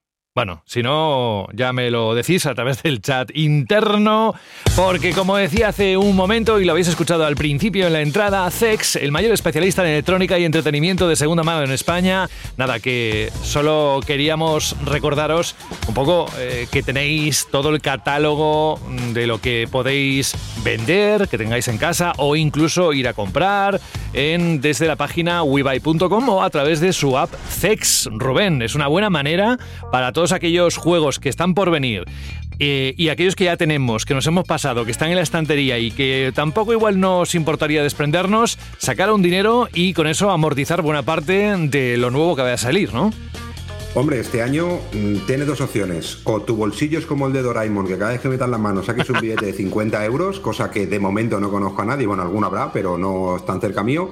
O va a ser un año en el que vamos a tenernos que rascar mucho el bolsillo. Eh, ¿Y cómo lo podemos hacer? Pues oye, cuando terminas con un juego, te lo has acabado, no te gusta, o crees que es el momento de dejar sitio a cualquier otro juego, y ya no solo juegos, sino consolas eh, y cualquier eh, aparato te- tecnológico, pues es una buena manera. Vas a una tienda CEX o lo miras desde la página web y te ofrecen un dinero por él, en el que puedes cambiarlo o puedes coger ese dinero en efectivo y de esta manera pues conseguir que puedas seguir comiendo caliente dos veces a la semana, porque como nos tengamos que comprar todo lo que sale y todo lo que está previsto salir, eh, bueno, o nos ponemos un poquito a dieta o tenemos que hacer ese tipo de cosas. Y en CEX sabes que tienes unos profesionales detrás y unas garantías, que también es importante tanto para lo que vendes como para lo que compres. Así que si no conocéis CEX, acercaros a cualquiera de sus tiendas o directamente podéis ver la valoración de todos vuestros juegos o aparatos electrónicos directamente en su web, como os ha dicho José. Es decir, que a seguir. De hecho, y esto entre nosotros, ahora que no nos oye nadie, esta noticia de que Game en el Reino Unido ya abandona la venta de juegos de segunda mano, eh, dicen las malas lenguas que es porque hay competidores muy fieros en, dentro de- del mercado de UK, como es CEX, eh, WeBuy, y no sé hasta qué punto es así, pero vamos, que al menos aquí tenemos en España esta opción. Eh, echadle un vistazo, como siempre, os lo recordaremos, con algunas ofertas puntuales que además tienen, que las podéis consultar. Hay una lista de los más deseados, de los más buscados. En fin, que es un placer tener a CEX eh, dentro de este 2024 y tenerte también a ti, Rubén, eh, arrancando el año, que sé que hoy también tenías la agenda ocupada. Además lo hemos oído, incluso con ruido ha querido estar y, se agradece muchísimo. Así que Rubén Mercado, un abrazo muy grande, nos escuchamos la próxima semana si los dioses, la divina providencia quiere que estés con nosotros. Bueno, pues gracias a vosotros, un placer volver. Este año es un año especial. Respecto a lo que dices de Game, muy rápido, porque también es una noticia que, la gente la trasladó y que incluso algún medio o algún youtuber muy famoso, no precisamente, bueno, da igual, por peinarse esas cosas, eh, utilizó de una manera incorrecta. Es decir, esa decisión de Game es una decisión solo para Game UK, que es desde ya. Pero pensar que en Game UK la venta de formato físico ha caído cerca de un 80% en los últimos dos años, con lo que la venta de seminuevos también les ha caído y quieren dejar espacio para otras líneas de negocio. Eh, fuentes de Game España, hemos hablado con ellos, sabéis que tenemos amistad, y la contestación creo que es muy, muy clara. Fuentes internas dicen que, literal, antes cerraremos las tiendas que comprar y vender juegos de segunda mano, con lo que de momento aquí en España no va a pasar ni está previsto que pase porque el formato físico en España es muchísimo mayor que el formato físico en UK. Así que con eso, si alguien tenía dudas, aclarado. Un abrazo grande, gracias Rubén. Otra familia, cuidaros un montón. Chao. Y no os vayáis porque ahora vamos con los juegos, empezando por Suicide Squad, Prince of Persia y más.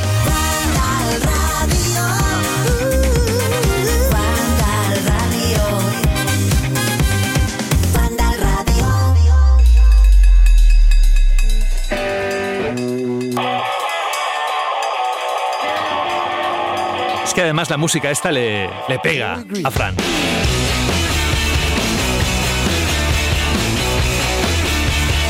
Fijaos lo que dice en sus impresiones publicadas hace nada, unos días en la web de Vandal, el propio Fran dice, nos lo hemos pasado genial con Suicide Squad Kill the Justice League en las más de cuatro horas que hemos jugado. Sí, no es otro Batman Arkham, un juego de Superman ni una aventura de acción centrada en la historia, que es lo que muchos pedían a este estudio. Es algo muy diferente. Un shooter en tercera persona que puede jugarse en solitario, pero que está pensado para el cooperativo. Oye, está firmado por Rocksteady, Fran, y eso son palabras mayores, al menos si tiramos de histórico, porque nos ha dado buenos, buenísimos títulos a lo largo de los últimos años. Así que nada, aparte de esto que he leído, que, que podéis consultar evidentemente dentro de la web y que cuenta muchas cosas más, Queremos oírlo de tu propia boca. Tened en cuenta que el juego saldrá el próximo 2 de febrero, o sea que está a la vuelta de la esquina, en PlayStation 5, Xbox Series XS y PC. Y a partir de aquí somos todo oídos. Fran, ¿qué tenemos que saber de este Suicide Squad? Vale, eh, a ver, voy a intentar no hacerlo muy chapa, ¿vale? Cuando se publicó el primer gameplay de Suicide Squad, la gente no estaba precisamente dando palma con la oreja. Y en las siguientes veces que se ha mostrado, tampoco. Y cuando se supo que era un juego como servicio, mucha gente, pues menos todavía. Sobre todo, mucha gente que sabe lo que ha hecho previamente Rocksteady, que le gustan los Batman Arkham, vaya, y que lo que esperaba de ese estudio, un juego similar, a lo mejor con otro superhéroe, o, o fuera del género de los superhéroes, pero otra aventura de acción en tercera persona. Y a ver, esto no es eso. Mm, pero tampoco se puede juzgar un juego por lo que no es, ¿no? Habrá que jugarlo por lo que es. Eh, y también está el tema de que se está viendo un agotamiento ¿no? en, los, jugadores, en la, eh, en la propia industria, ¿no? Se, están cerrando mm, juegos como servicio a los pocos meses de que salen. Y, o sea, hay, antes parecían que los juegos como servicio iba a ser el, el estándar de la industria, ¿no? Eh, Lo que iba a mm, salvar la industria, por decirlo de algún modo, y se está viendo que no, que no hay espacio para tanto juego como servicio. Y, hay un cansancio ¿no? de, de esa estructura. Y será interesante ver cómo acaba funcionando este Suicide Squad o no funcionando, porque al final es eso, es un juego como servicio. Es decir, esto mm, es un juego que va a tener, o sea, que puedes jugar o con otros tres colegas o desconocidos, que tiene su matchmaking si lo quieres, que aunque se va a poder después del lanzamiento, pero en el lanzamiento no va a poder tener modo desconectado, ¿no? Tienes que jugar conectado a internet. Y que, aunque va a ofrecer una historia con un principio y un final, ese final va a ser lo suficientemente abierto como para que constantemente estén añadiendo cosas que, eso sí, todo va a ser gratis. Es decir, eh, todo el cómo se va a ampliar la historia, los nuevos personajes que vayan saliendo, eh, no sé, mm, armas, mm, todo lo que no sea cosmético eh, va a ser gratis.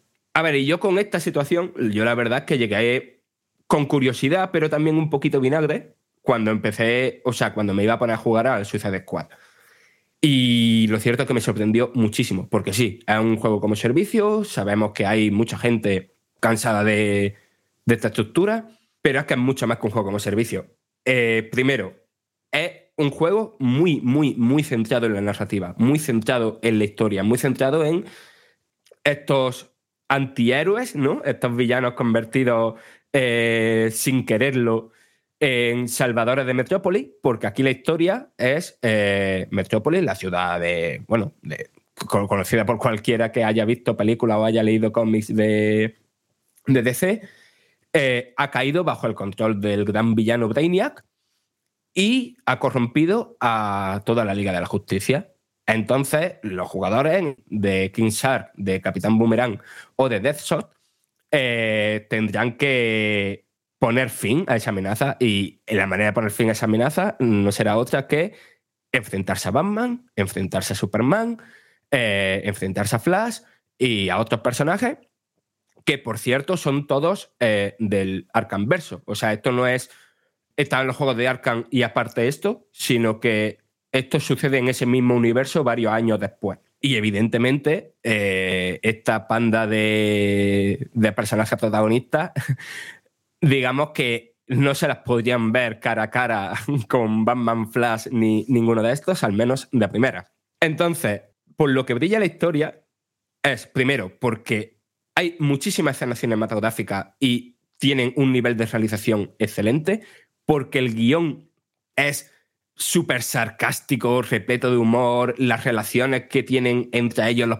mm, eh, eh, estos personajes son geniales, el cómo han convertido esos superhéroes clásicos en villanos que, que dan auténtico miedo está muy, muy, muy bien. Es decir, es un juego que quien quiera una buena narrativa de, superhéroes, por lo que hemos visto de momento, lo deberían marcar en, el calendario, porque es que en ese sentido tiene muy buena pinta.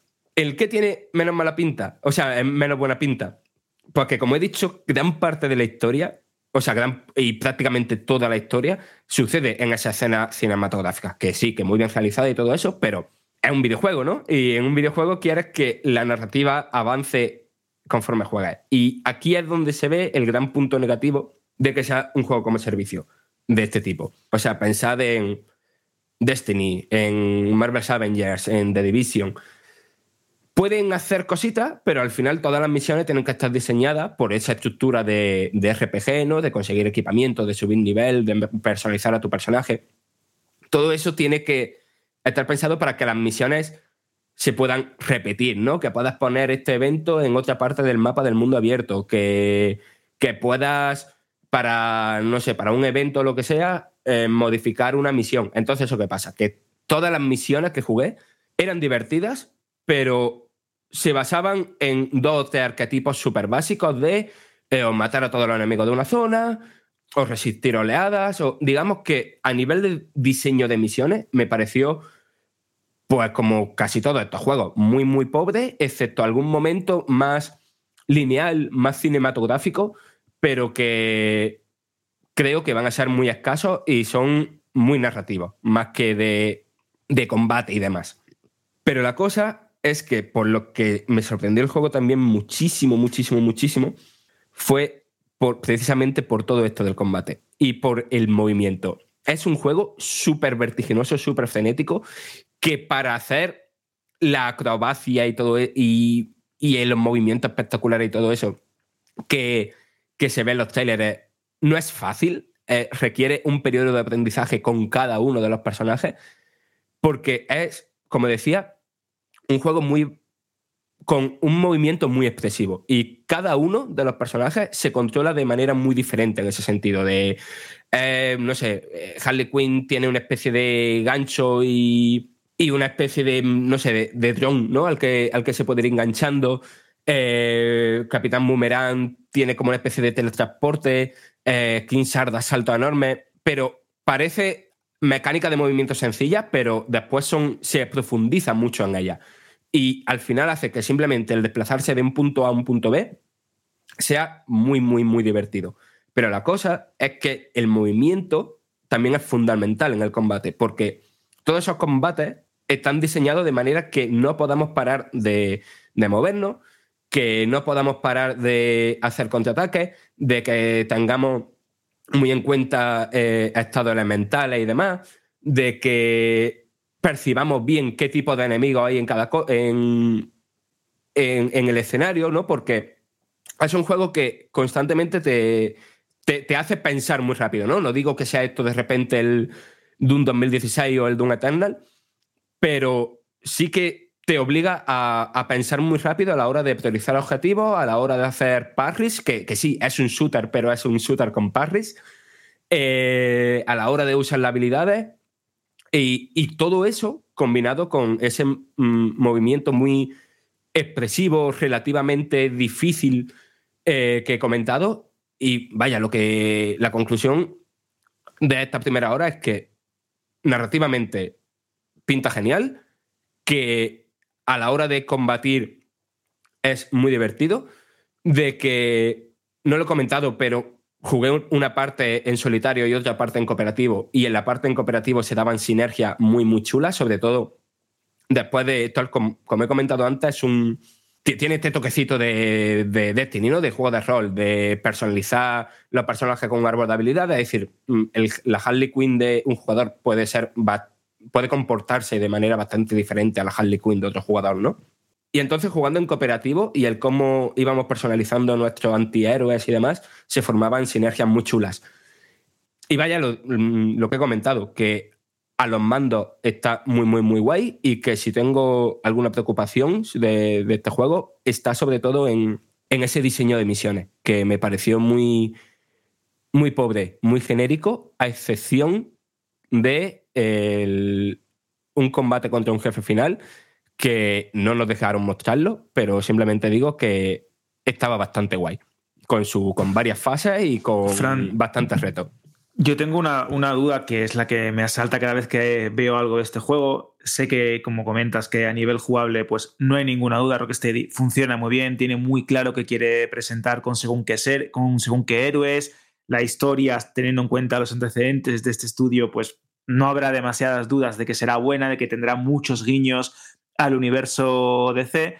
Pero claro, eh, cada vez que veo una captura o incluso cuando vimos el, el vídeo en la web de Vandal y en la página de YouTube que tenemos, eh, veo la interfaz, veo esa cantidad de números, esa cantidad de estímulos visuales eh, y todo aquello que odio de muchos videojuegos de rol actuales y de títulos free to play en móviles, pues me echa un poco para atrás.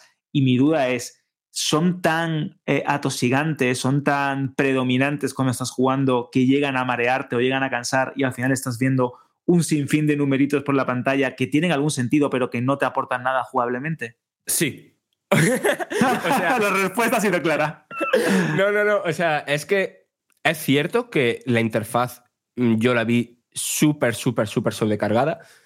También es verdad que cuando otro juego de Warner Bros., Gotham Knights, se mostró por primera vez, también pecaba de eso y después añadieron opciones para quitar esas cosas si tú lo que único que querías era centrarte en la historia y no ponerte con las mecánicas RPG y tal.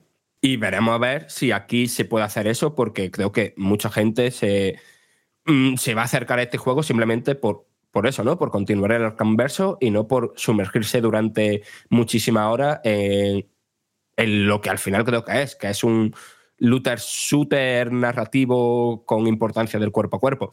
Pero sí, e- es eso, la, la interfaz está muy sobrecargada, aunque también te digo que no sé esto si es positivo o negativo, pero que en medio de la partida, como es tan caótico en el buen sentido, al final ca- casi que todos esos números y tal, tu, tu, tu mente los quita de en medio. Están ahí, pero, pe- pe- pero no los ves. Yo, Fran, lo que veo con este juego es que, bueno, eh, ya dentro de muy poco lo analizaremos y demás y jugaremos. Imagino además que está muy enfocado en el cooperativo. Tendremos que jugar varios miembros de la redacción para analizarlo. Pero tengo la sensación de que por muy bueno que pueda llegar a ser, que te imagínate que ahora es un sorpresón, es un juego increíble, sobresaliente, tal, la gente está tan de culo con él que va a dar hasta igual. Hombre, no da igual, evidentemente, si luego recibe notazas, pues va a llamar la atención de la gente, mucha gente va a querer probarlo, pero que la gente está muy cruzada con él y que, bueno, que tiene todo muy costa arriba, muy, muy, muy, muy difícil para, para triunfar y para funcionar. Así que, como tampoco espero, sinceramente, que va a ser un juego sobresaliente, que imagino que va a ser un juego notable, pues creo que se va a quedar ahí un poquito en, en tierra de nadie, que no va a ser un estrepitoso fracaso, pero tampoco va a ser un éxito y que al final la sensación que yo creo que va a quedar es que pues que es una pena que Rocksteady, que es un estudio que tiene muchísimo talento, pues, pues haya estado prácticamente los últimos 10 años, que se dice pronto, ¿eh? Eh, pues implicados en este proyecto, cuando podía haber estado haciendo cosas chulísimas. Eh, hemos sabido hace una semana que ellos comenzaron con este Suicide Squad en 2017, que después de acabar el Batman de realidad virtual, se pusieron con un juego también multijugador de una propiedad intelectual nueva, ¿vale? Que no de ninguna saga ni nada de eso, y que lo cancelaron, vaya, y, al fin- y se pusieron con este un año después de que Warner Bros. Montreal, es decir, los de Gotham Knight, los de Batman Arkham Origins, eh, estuvieran trabajando en un juego de Suicide Squad que cancelaron. Entonces, eh, fue en ese momento, bueno, en ese momento, un año después, cuando Rocksteady dijeron, "Mm, tenemos idea, darnos el, el jueguico.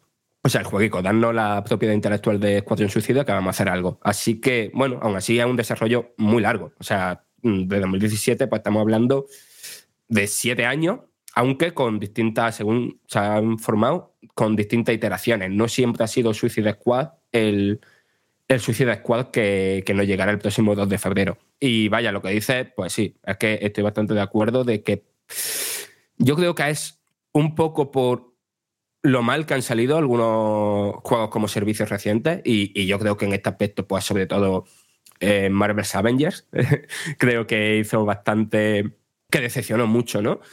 Y entonces entiendo que, que la gente esté de culo con, con este.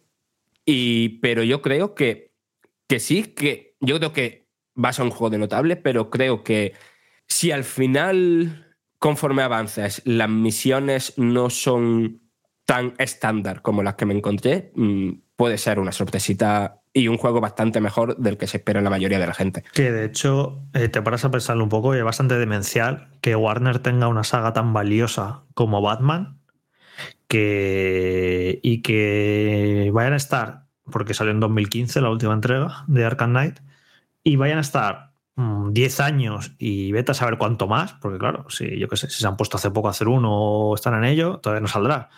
Y es eso, tener una saga tan, tan, tan valiosa y tenerla parada durante una década, que se dice pronto. O sea, me parece horrible en cuanto a organización de, de la empresa. Es como si ahora que lo está petando Spider-Man con, en PlayStation, eh, sacaran tres juegos y luego se tiraran 12 años sin volver a sacar ningún juego de Spider-Man. A que no tendría ningún sentido. Pues eso es lo que están haciendo con Batman. Que además a mí me duele porque eh, yo creo que todos en la vida somos de más de Spider-Man o de Batman, ¿no? Yo creo. Yo soy más de Batman. Y me parece increíble eso que, que vayan a estar 10, 12 o 14 años sin sacar un, un nuevo juego de Batman. Es que, o sea, me parece es que no horrible. tiene sentido.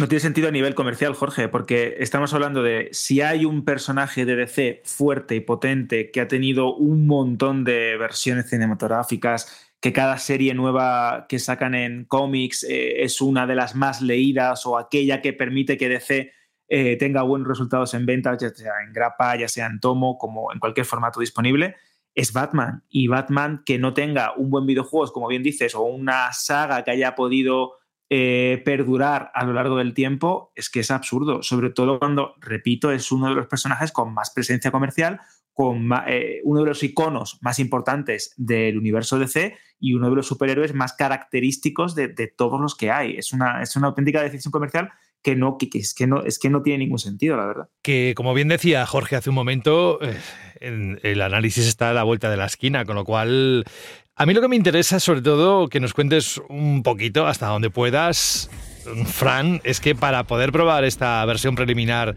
del juego de Rocksteady, fuiste a las oficinas de ellos, ¿cierto? Sí, sí, sí, ahí estuve, ahí estuve. Pero eh, no me pregunten mucho sobre ella porque eh, no nos dejaron entrar donde están.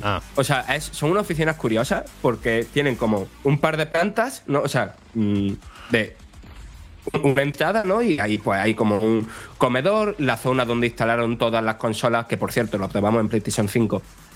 Eh, do- donde instalaron todas las consolas, los dispositivos de captura y bla, bla, bla, bla. Otra planta arriba, pero después lo que es el estudio de desarrollo en sí está eh, en sótanos.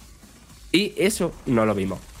Y, y esa zona es la que está más decorada, evidentemente. Mm, Bueno, oye, pero qué privilegio, ¿no? Poder eh, disfrutar de, de un sitio así especial y que además ya he dicho que para muchos pues es un nombre importante dentro de la, de la industria en el desarrollo de Rocksteady. Oye, Ahora mm, Fran, ahora Fran me la ha pintado, los pobres estos ahí, que han tirado cinco años haciendo este juego y encima metidos en un sótano. en un sótano sin luz y con arroz y agua. O sea, me ha pintado una imagen, yo lo veo los pobrecitos en un sótano ahí.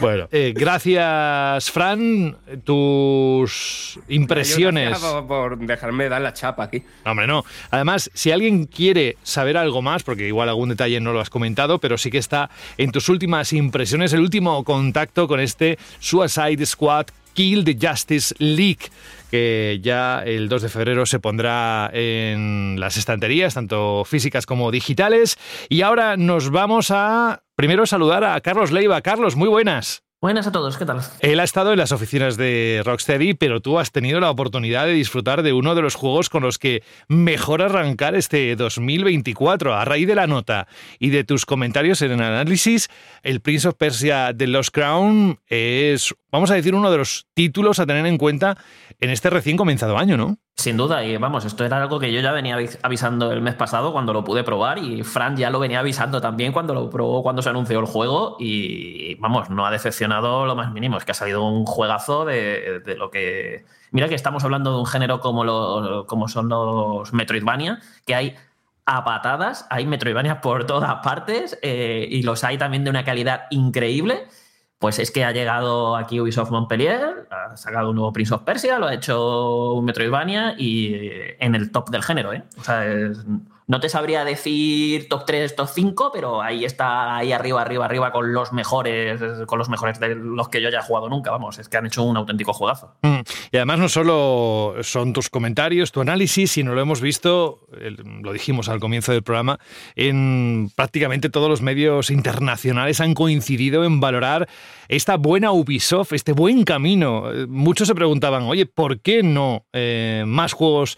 No de este estilo en cuanto a Metroidvania, pero sí, ¿por qué no recuperar la Ubisoft que hizo grande el nombre años atrás? Y esta, el- esta entrega de Lost Crown es el ejemplo perfecto.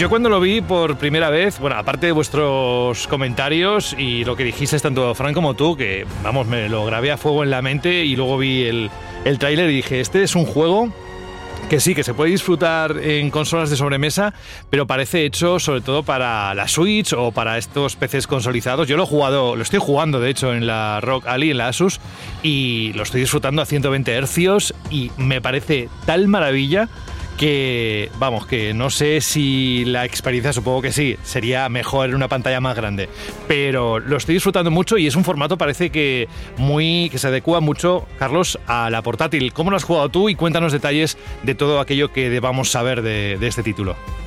Bueno, yo lo he jugado en PlayStation 5 y es una auténtica gozada, porque como va a 4K 120, eh, o sea, en las consolas de nueva generación eh, se, juega de, lujo y sin tiempos de carga prácticamente nada. O sea, se juega muy, muy bien. Lo que pasa que, claro, yo creo, eh, o sea, el juego está, se nota que está como muy hecho para que vaya al menos a 60 imágenes por segundo en todas las plataformas y que se vea nítido, que se juegue bien y no, te- no tuviera ningún problema. Y claro, si nos tenemos que ir a la consola menos potentes, ahí lo tenemos en Switch, que ha salido una... Yo no lo he po- podido jugar, o sea, está la demo, pero no, no la bajé. Y, pero vamos, por lo que me han comentado otros compañeros de prensa, ha salido una versión buenísima, la de Switch. Así que al final es más, un poco, yo creo que cuestión de gusto, donde los queráis jugar, ¿no? En todas las plataformas el juego se mueve y se ve bien, así que ahí ya donde vosotros prefiráis.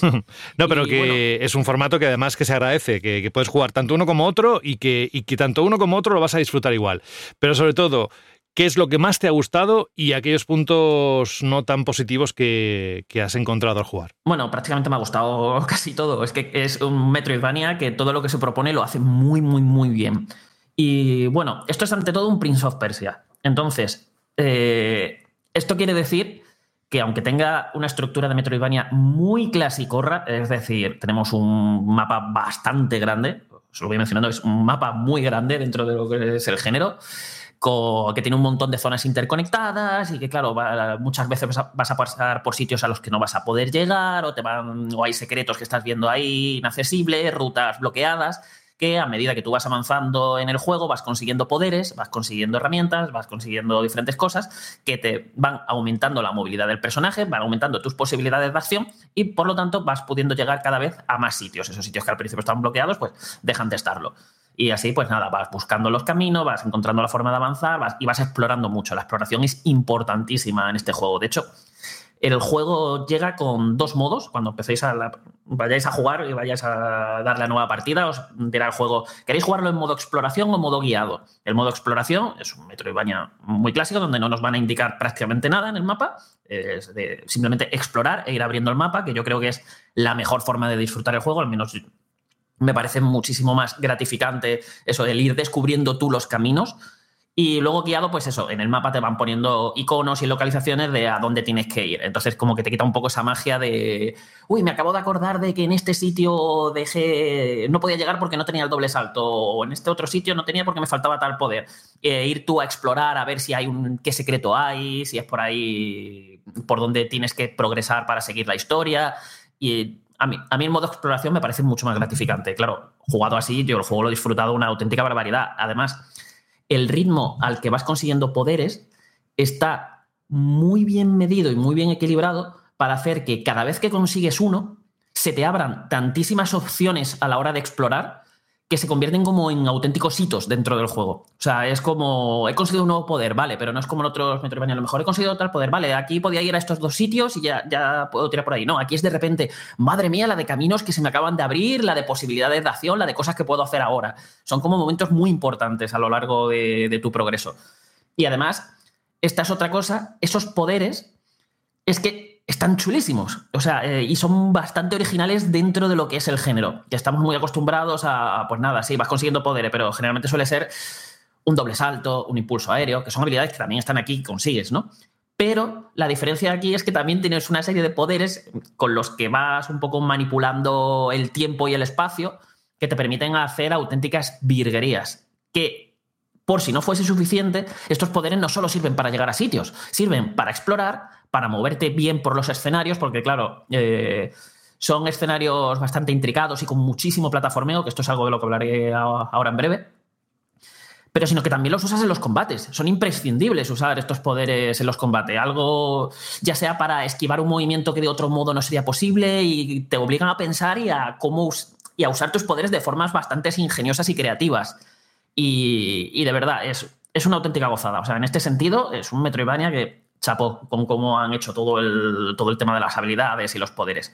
Luego tenemos los controles del personaje, que son una maravilla. Es decir, es un, el personaje se mueve y responde a las órdenes, que es una auténtica gozada. Es de esos juegos que tú simplemente estás moviendo el, muñeco, estás saltando, estás por ahí sin hacer prácticamente nada, simplemente moviéndote y te lo estás pasando bien, de, lo bien hecho y de lo divertido que es. Pensar en juegos como Ori o el, el último Super Mario Bros. Wonder y ese feeling que te da esas sensaciones a- al mando tan buenas y tan positivas que tienes. O, quedándonos dentro de Ubisoft Montpellier, eh, Rayman Legends, otro juego que se controlaba auténtico vicio. O sea, se nota que esta gente, lo que es el tema de juegos de plataformas eh, en 2D, o sea, es algo que, que tienen dominadísimo.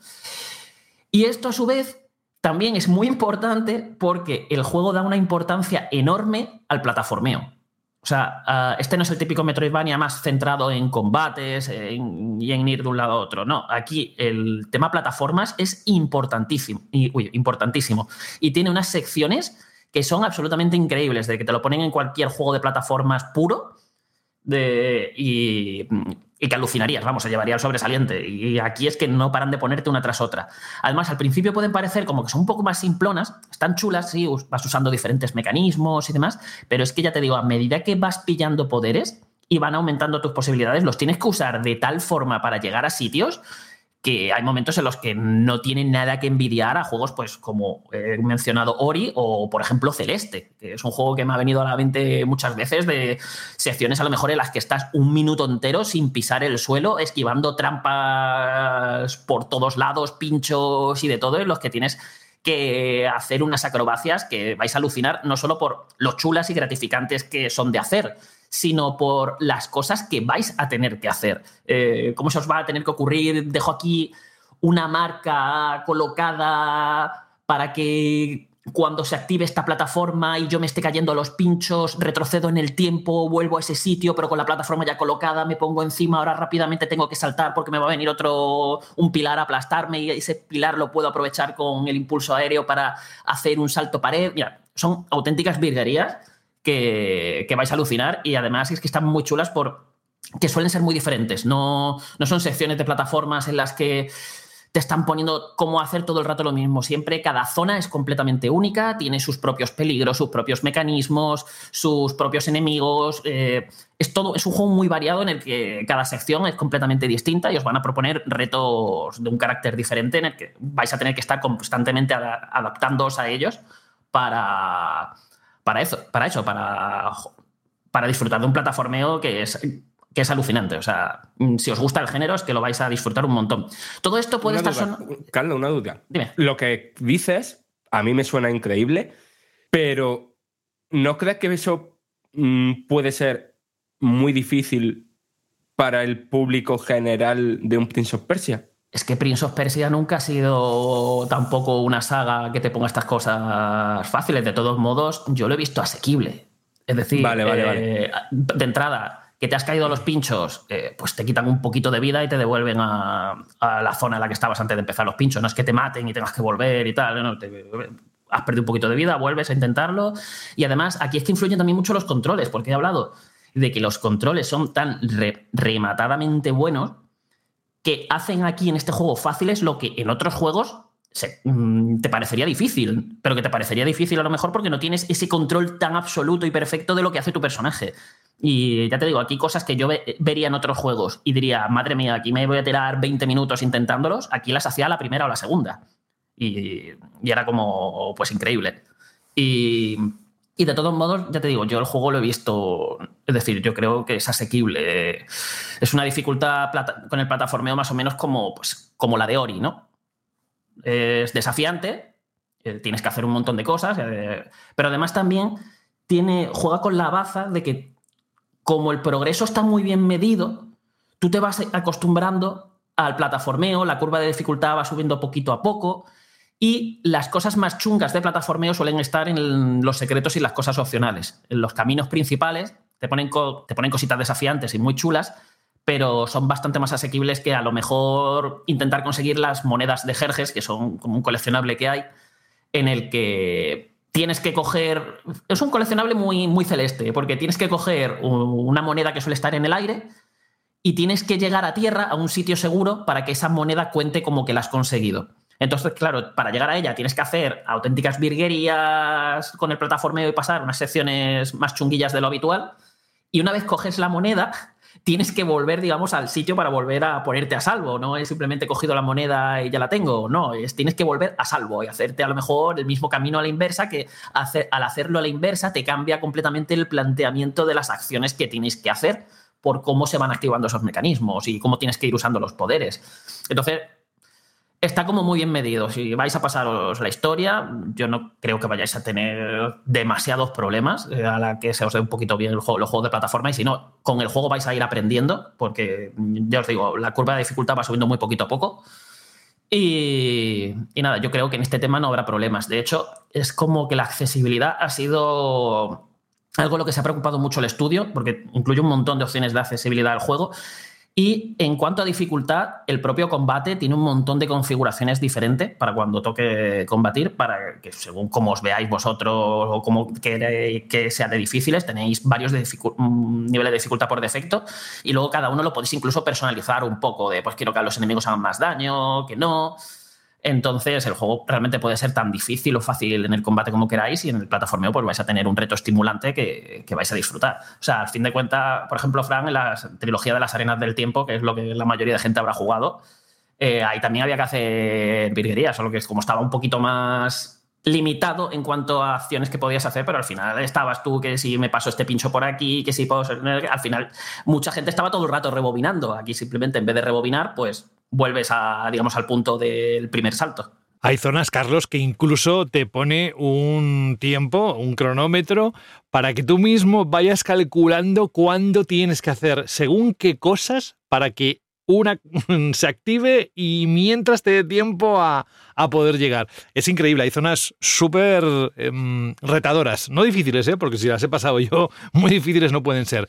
Y no sé si tú pudiste resolver una zona que me acuerdo que yo digo, esto no lo voy a pasar en mi vida, y sin embargo, gracias al control ese tan ajustado, pues la verdad es que lo pasaba sin mayor problema. Mm, Había que liberar o llegar a un sitio, un elemento, un animal, que luego ese animal, tal, pues lo tuve que repasar varias veces y, y se bugueaba el, el juego. No sé si ha habido un parche, supongo que sí, en el, en el lanzamiento, pero estoy completamente de acuerdo con todo lo que has dicho. Algo más que, no sé si tú o alguien quiere preguntarle algo sobre esta... Pues mira, eh, Dime. ya que lo has comentado lo de los bugs, también he sufrido mi buena tanda de bugs y es como la parte negativa que le he puesto a- al juego porque es la- al final la que más me ha afectado. Porque no estamos hablando a lo mejor de tonterías, de un enemigo que desaparece o tal. Estamos hablando de que a mí, por ejemplo, hay una misión secundaria, que el juego también tiene misiones secundarias, que se me ha bugueado y no me puedo sacar el platino. No sé si me lo habrán arreglado con el último parche o tal, pero claro, a mí fue como que me desmotivó completamente a seguir explorando una vez me pasé el juego. Que lo tenía, que llegué al, al final con. Fueron en 16, 17 horas, eh, con un 70-75% fue, fue con cómo llegué al final. O sea, el juego ya digo que es bastante grande. Si queréis ir a por todo, son unas 25-30 horas tranquilamente eh, lo que os va a dar de juego. Que además me parece la duración perfecta para un Metroidvania. No es ni demasiado corto ni demasiado largo. No sé, está como muy, muy bien ajustada la, la duración. Igual Pero quiere- ese ha sido, mi, ese ha sido mi, mi problema, los bugs. Hay incluso mm, secuencias de vídeo que no se me activaba la imagen y solamente esc- escuchaba las voces. Otra también me pasó. eh, de repente los jefes se me buguearon y no. O sea, no se activaba la música de ningún tipo, ni en las secuencias de vídeo, ni en la de jefe, ni nada, y se, se me quedaba como simplemente ruido de ambiente. Fue como muy raro, tuve que reiniciar todo el juego. Eh, y nada, cosas así como muy molestas que me, realmente me rompían un poco la magia de algunas partes. Hay un jefe concreto que creo que se nos ha bugueado toda la redacción. Que me lo estuvo comentando Jorge, a Juan también se le pasó, a mí me pasó. Yo, y lo curioso es que en la preview que jugué en diciembre, ese, juego, ese jefe no, no tuve, no, tuve, no tuve problemas ni bugs, pero vamos, aquí se ve que la versión final lo hemos sufrido todos y además en diferentes, en Plataformas. diferentes consolas. Sí, eso es que se iba al fondo y se quedaba como suspendido en el aire. Porque, bueno, es igual, no, no vamos a decir nada porque, a ver, es normal, quiero decir, generalmente ya sabemos que el juego se pule y ya estamos al, mal acostumbrados a ese parche del día 1 que habrá que comprobar si, si ha resuelto También hay que decir que tampoco estamos hablando de un juego roto. No, no, no, no, no, no, no, son Es muy son- puntuales. Son, bugs puntuales, lo que pasa que son bugs puntuales que salen de vez en cuando y que son muy molestos. Simplemente son, son bugs molestos. ¿no? Si fueran tonterías, pues mira, eh, pero no, son, son bugs molestos que hacen, digamos, más ruido de lo que realmente deberían, porque el juego no es que esté roto ni no funcione. O sea, la mayor parte del tiempo estás jugando perfectamente. Lo que pasa es que cuando aparecen es como que son muy cantosos. Hmm. Aparte que el mapa es bastante grande y que Sí, con yo todo lo que hay... bugs tengo que decir que cuando empecé a jugarlo eh, hace unos días, em, me encontraba un montón de bugs al principio, pero muchísimos, un montón de cosas, pero exagerado. ¿eh? Y luego, ahora, las últimas horas que estoy jugando, no me encuentro nada. Así que no sé si es porque a lo mejor he recibido un parche, porque en Xbox a veces no me doy cuenta cuando se actualizan los juegos. Y, es posible que en los últimos días haya aparecido un parche y que haya solventado gran parte de los problemas, porque es eso, no tiene mucho sentido. La- las primeras horas, muchísimos bugs, y estas últimas que estoy jugando, ninguno. Así que no sé si quizás eso han, han sacado algún parche importante que pula muchas Mira, cosas. estoy leyendo la página de Ubisoft y pone Prince of Persia The Lost Crown eh, Patch 1.0.1 con sus eh, release notes. O sea que pone además para todas las plataformas en Switch 393 megas, en PlayStation 5 2,27 gigas. O sea que mm, yo creo que han han ajustado muchas cosas, eh, así que sí, esto está publicado del 15 de enero. eh, Sí, este también es un poco el problema que tenemos a veces cuando analizamos juegos, ¿no? Nos mandan los juegos con unas semanas de antelación, todavía no lo han terminado de pulir y claro, tampoco puedo decir yo cómo va a estar el juego cuando salga, cómo va a ser con el parche de día uno, pero vamos, mm, al menos sin parches, bueno, sin parche no, tuve dos parches durante, durante el análisis.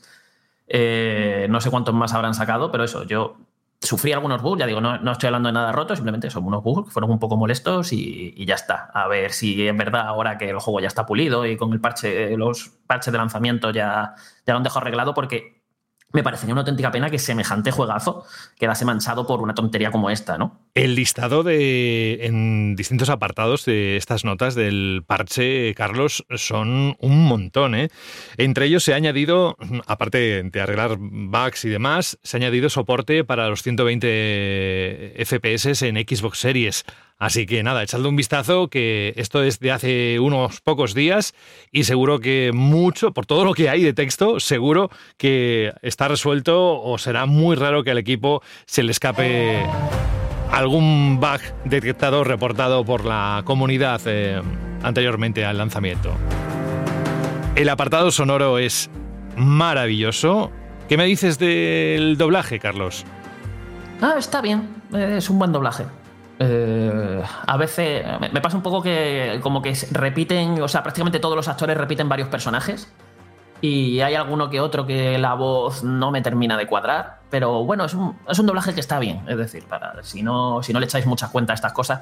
También te digo, la historia del juego es un auténtico desastre. O sea, es un- una cosa incoherente, eh, mal contada. eh, con unos agujeros de guion descomunales. eh, no, o sea, es como que al final, pues mira, me da incluso un poco igual cómo hablen los personajes y tal, porque es que no. Es un desastre. Y me, me apena porque empieza como bien, eh, o sea, medianamente interesante, como mira, de aquí puede salir algo chulo. Y que va, que va, que va. Eso va tomando unos derroteros que dices tú, madre mía, encima, eh, ya te digo, es que está fatal contado. Es un poco como los. Se va metiendo en fregados que luego dices, y esto, y esto, Sí, sí, y esto, sí, y o sea, esto. es, es- es que me necesitaría un Vandal spoiler, un Vandal radio spoilers para poderos contar, o sea, de- decir de, pero ¿cómo es posible que, eh, que se les haya escapado esto, que hayan metido esto? O sea, es decir, con, lo- con lo- la movida de los viajes temporales como que no lo saben gestionar absolutamente nada bien. Que mira que la premisa incluso es como te lo intentan un poco así como, no, es que el tiempo en, este- en el sitio donde se desarrolla el juego es que está roto por una maldición. Entonces el tiempo no funciona como debería y tal. Mm, Me da igual, o sea, es que el juego intenta hacer unas cosas que dices, vale, con tus propias reglas, esto no tiene absolutamente ningún sentido lo que estás haciendo aquí. Y, pero bueno, tampoco es algo que le voy a dar mucha importancia porque en un Metroidvania es como un poquito lo, lo que menos te, te puede importar el tema de la historia si todo lo demás funciona bien. Que hemos hablado mucho del plataformeo, de la exploración, del mapa, que el diseño de niveles es espectacular, Que la música es maravillosa. pero del combate no hemos dicho nada. Ay, El amigo, el combate. Carros y combate, eso, eso hay que resolverlo. Y el combate es mm, otra maravilla del juego, porque parte de como de unos controles, unas premisas muy simples, un botón para hacer ataques básicos, que lo puedes cargar para romper defensas, una esquiva, un parry que es hiper gustoso de hacer, está chulísimo, eh, o sea, es visualmente muy chulo y a nivel mecánico es que lo haces y te sientes como Dios cada vez que lo aciertas. Y todo como muy dinámico, muy ágil, con una buena sensación de impacto, pero es que a la que te pones a profundizar un poquito, te empiezas a dar cuenta de la cantidad de cosas que puedes hacer, que si ahora levanto al enemigo al aire, lo persigo, le hago un combo, eh, lo estampo contra el suelo, del suelo hago que rebote y vuelva hacia arriba, ahí empiezas a meter el uso de tus poderes para, pues eso, para poder alargar el combo y que el enemigo no se caiga y poder cargarte a varios a la vez.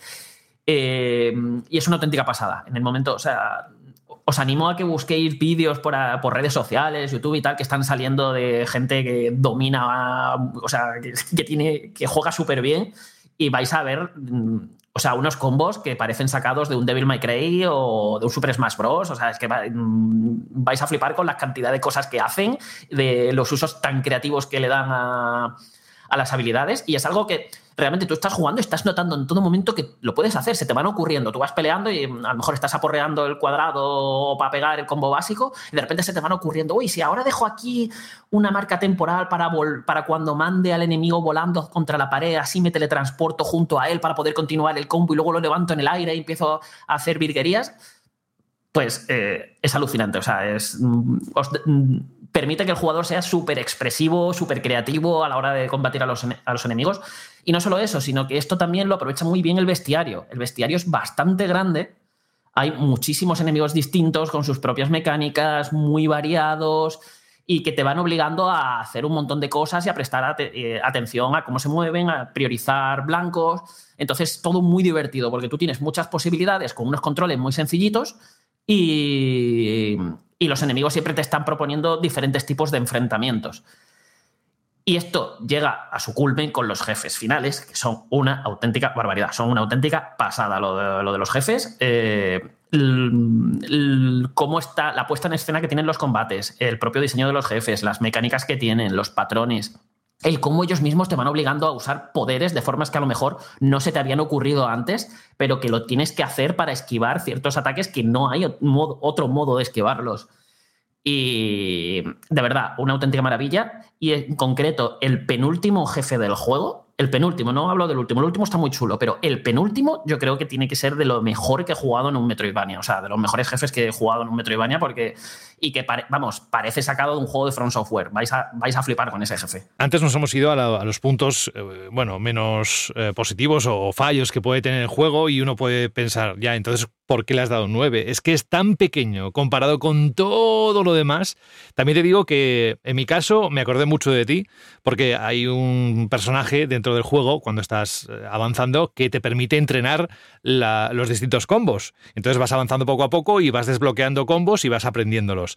Hay algunos que era imposible que yo me aprendiera eso, pero por más que me lo pusieran en pantalla, me costaba un montón y pensé, seguro que esto Carlos se lo ventila en nada. Pero sí, hay un montón de posibilidades.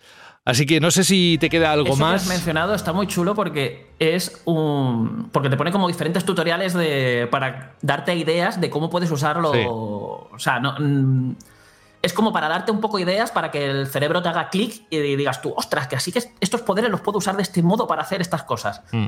Y ya tú a partir de ahí pues te crees tus propios combos. Y, y alucinaba porque es que eh, cogía un poder, volvía al señor este, eh, decía a ver qué me enseña con este poder, porque a mí esto no se me está ocurriendo nada. Y a lo mejor veía lo que me estaba diciendo que hiciera y era como, ¿de verdad se puede hacer esto? O sea, era como me quedaba con la boca abierta de, madre mía, qué maravilla este sistema de, de combate. Y bueno, eso en general, pues Hmm. mm, bugs, la historia un poco me, la eh, gráficamente pues muy muy muy muy discretito. Eh, Lo, maquilla con una buena dirección artística, pero eso se nota que gráficamente es muy discretito. Pero es que todo lo demás es una pasada. El, el mapa, la exploración, el plataformeo, los controles, los combates, los jefes, los poderes. O sea, si os gusta el género, es que lo vais a gozar. O sea, aquí de hecho. Me gustaría que Jorge dijera algo porque sé que estaba como muy cansado con el género y creo que al final este juego lo está disfrutando un montón. Sí, es lo que. O sea, eh, cuando empecé dije, joder, otra vez el típico Metroidvania de manual, ya me lo sé cómo va esto, he jugado 50.000 Metroidvania los últimos años, pero al final está tan bien hecho, eh, funciona tan bien el combate, tiene tan buen diseño de niveles, el plataformeo va tan fino y demás, que al final te lo comes, porque es eso, está por encima de la media del género, sin duda, es uno de los mejores que han salido en los últimos años.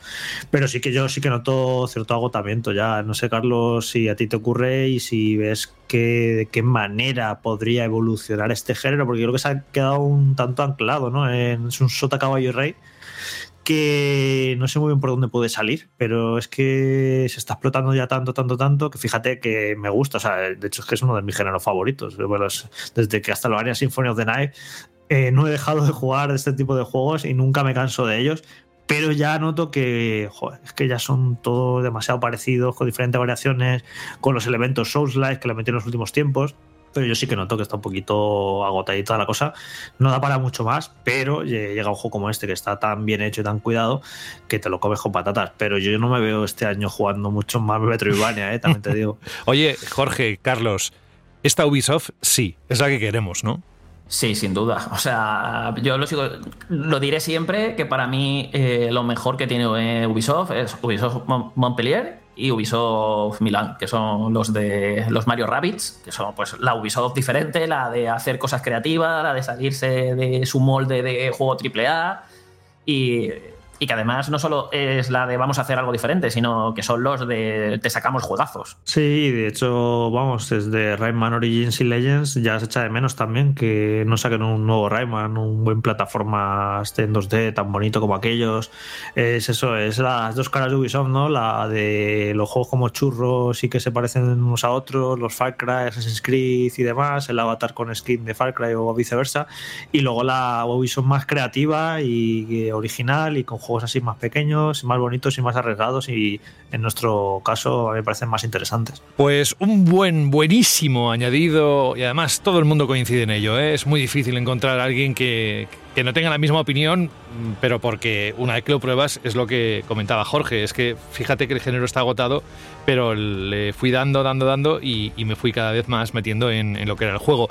Y yo creo que es un poco la clave y también la, eh, la sensación de progresión que decías antes, Carlos, porque es muy agradecido. Vas haciendo cosas, pero luego vas consiguiendo algunos em, no sé, algún utensilio, algún objeto, algún movimiento, algo, y te vas mm, tú mismo animando a ver qué, cuál es el siguiente, ¿no? Bueno, el caso es que es toda una realidad que ya está a la venta y que si os gusta el género o si os encanta la saga, es un must-have en toda regla. Y si os gustan los videojuegos en general, también. El ambiente sonoro es maravilloso, escuchad.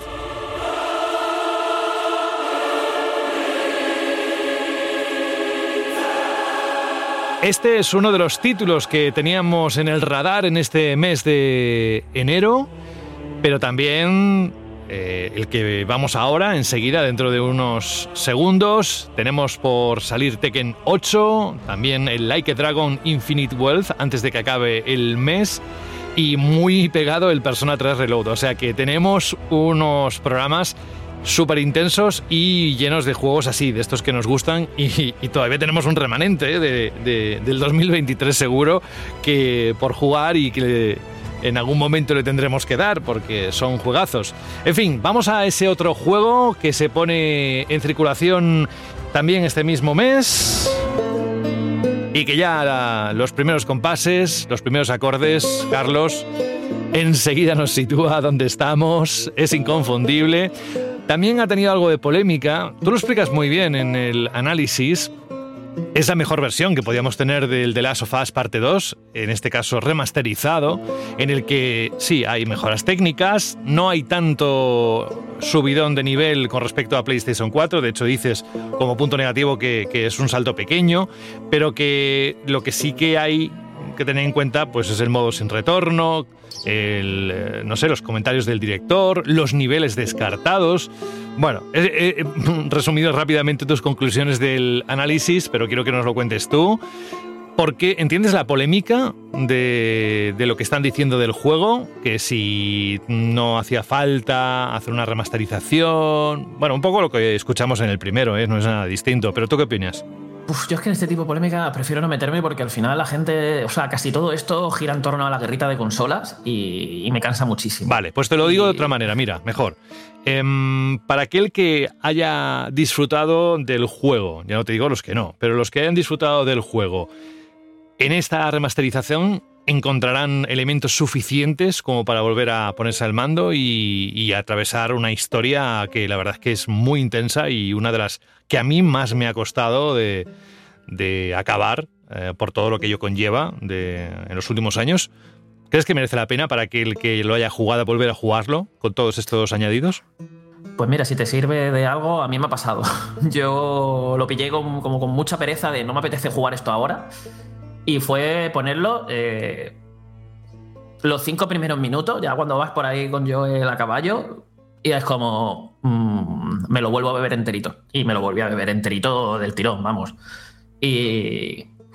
Y a ver, yo creo que quizá el problema de esta remasterización ha sido llamarlo remasterización. Si lo hubieran vendido como The Last of Us parte 2, Director's Cut, yo creo que no habría habido ni la mitad de polémica, porque la gente lo entendería más pues, como una versión más del juego, no estaría mirando tanto la comparativa gráfica y se centraría más en los añadidos, que es lo que realmente le da como ese valor extra a esta versión. Porque vamos a ser sinceros. The Last of Us parte 2, en Play 4, un juego de Play 4, sigue siendo de lo más bestia que existe actualmente a nivel gráfico. Es decir, eh, yo me he, vuelto, me he vuelto a jugar el juego tres años después, bueno, tres años y pico después, y ¿qué quieres que te diga? Es que lo estaba jugando y diciendo, vale, es que se sigue viendo como, pues, co- como en PlayStation 4, con un poquito más de distancia de dibujado, algo menos de popping, alguna textura por aquí allá retocada, pero que si no tienes la si no tienes las dos versiones una al lado de la otra, mm, cuesta mucho de apreciar. Se agradecen, pero es como que te cuesta, ¿no? Es como no hay una diferencia así, guau, abismal, como puede haber entre otras remasterizaciones. Y es que lo estaba jugando y es que mm, digo yo, bueno, pero ¿cómo mejoraban esto? O sea, es decir, ¿qué mal le puedo pedir a, algo que se sigue viendo mejor que, muchis, que la mayoría de juegos exclusivos de la nueva generación? Que son exclusivos de las consolas actuales. Si es que, es que esto se ve de auténticos locos. Eh, las expresiones faciales, los modelados de los personajes, la- las animaciones, los escenarios. Es que es una auténtica barbaridad lo que hicieron, lo que hizo Naughty Dog con este juego. Que, que poquísimos juegos pueden siquiera intentar compararse con este título. Y desde el punto de vista del DualSense, la integración, quizás por ahí también supone una, una subida de nivel. Sí, pero es algo que está ahí, se agradece, pero tampoco te cambia la vida. No, no sé, está, es algo que al final ayuda un poquito más a la inversión. Siempre es como un pequeño extra, ¿no? Eh, está ahí y funciona bien. Si jugasteis a, al de. Bueno, a, a las remasterizaciones estas de, de- Uncharted 4 o de.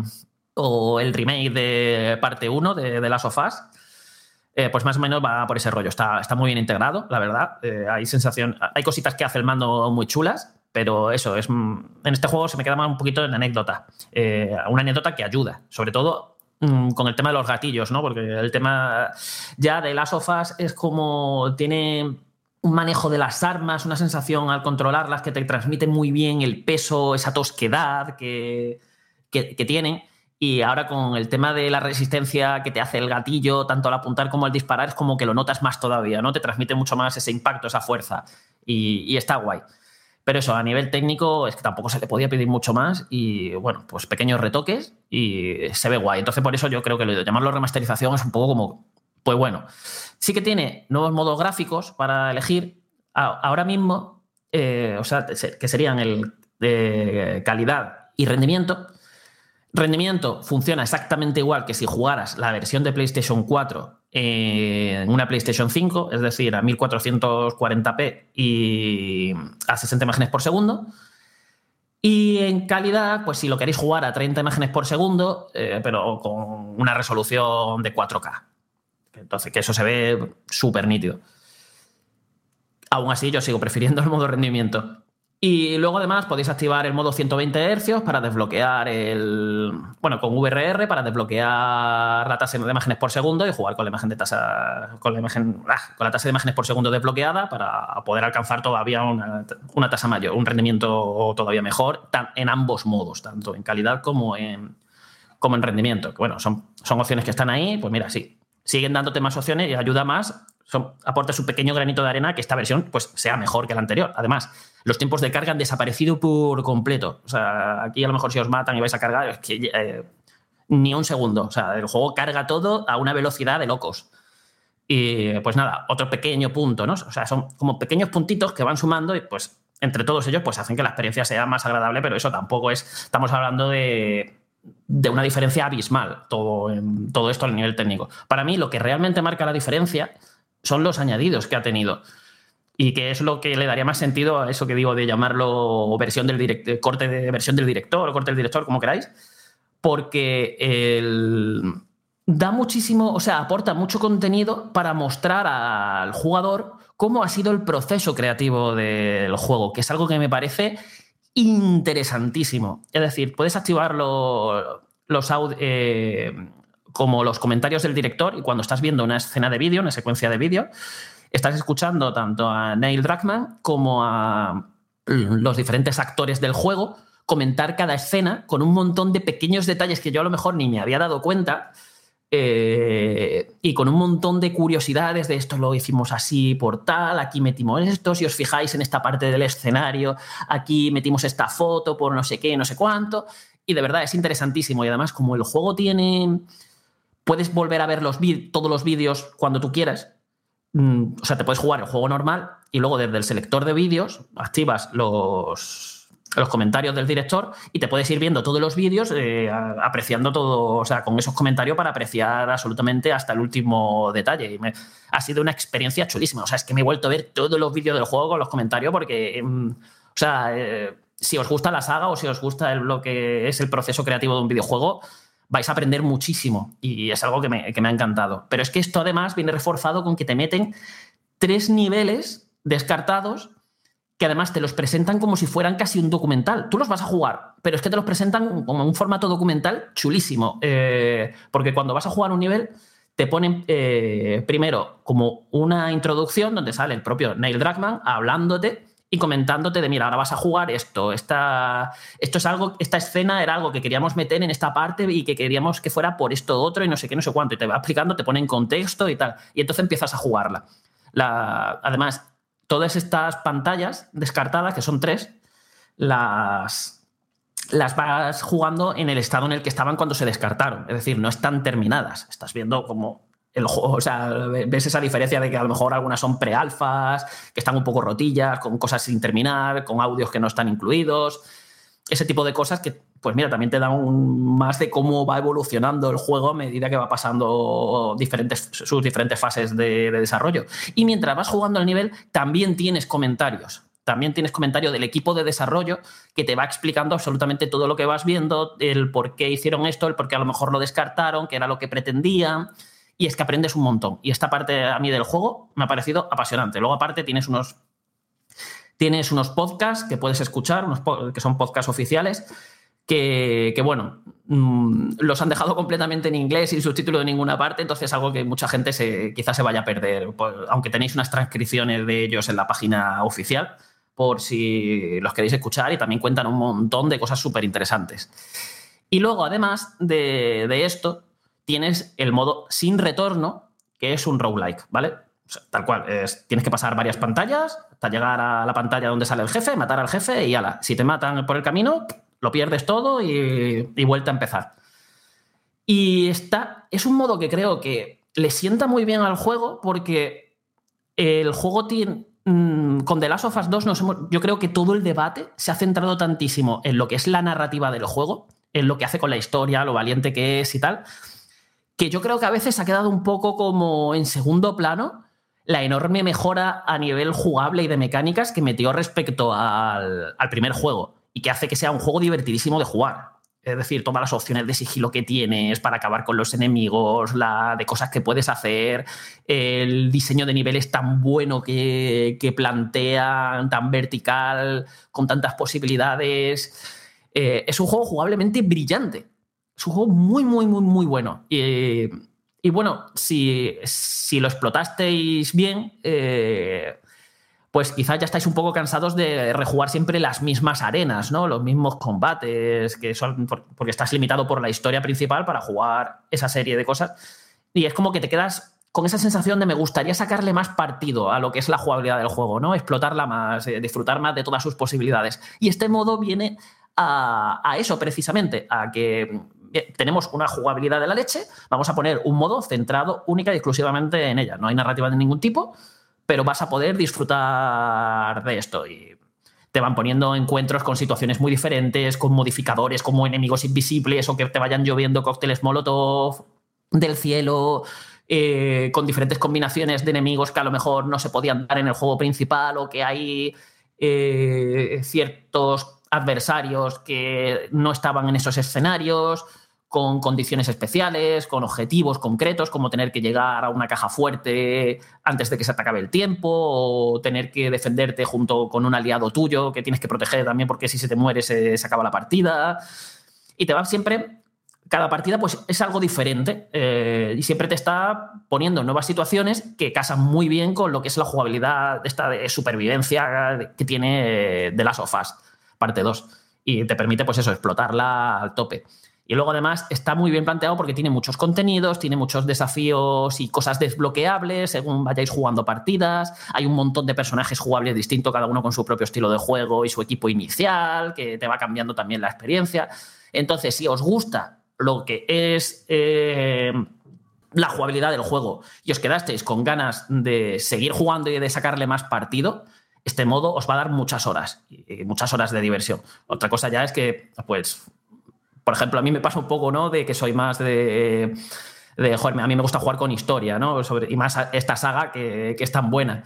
Pero eso sí, os quedasteis con ganas de sacarle más partido, es un modo que cumple perfectamente, que está muy currado y que además es extremadamente intenso y estresante. Porque con esto de la muerte permanente, de que en cualquier momento te pueden matar y como tiene diferente nivel de dificultad, a medida que tú vas subiéndote el nivel de dificultad y vas desbloqueando más cosas que van añadiendo más modificadores y más peligros a las partidas, todo se va volviendo muy, muy, muy, muy estresante que vas jugando prácticamente sin, sin pestañear. Y, y ya os digo, la verdad que está guay. Entonces, yo creo que al final esta versión sí que merece la pena. Es decir, si no has jugado a The Last of Us parte 2, compra esta versión, porque es, o sea, es la que más contenidos tiene, la que más extras tiene, eh, la, que mejor se ve y funciona, aunque sea muy poquito respecto a Play 4, la que menos tiempo de carga tiene, la que tiene el DualSense, la que tiene el audio 3D. Vais a, o sea, com- compara este juego jugarlo con auriculares con, en Play 4 y en Play 5. Hay un mundo de diferencia.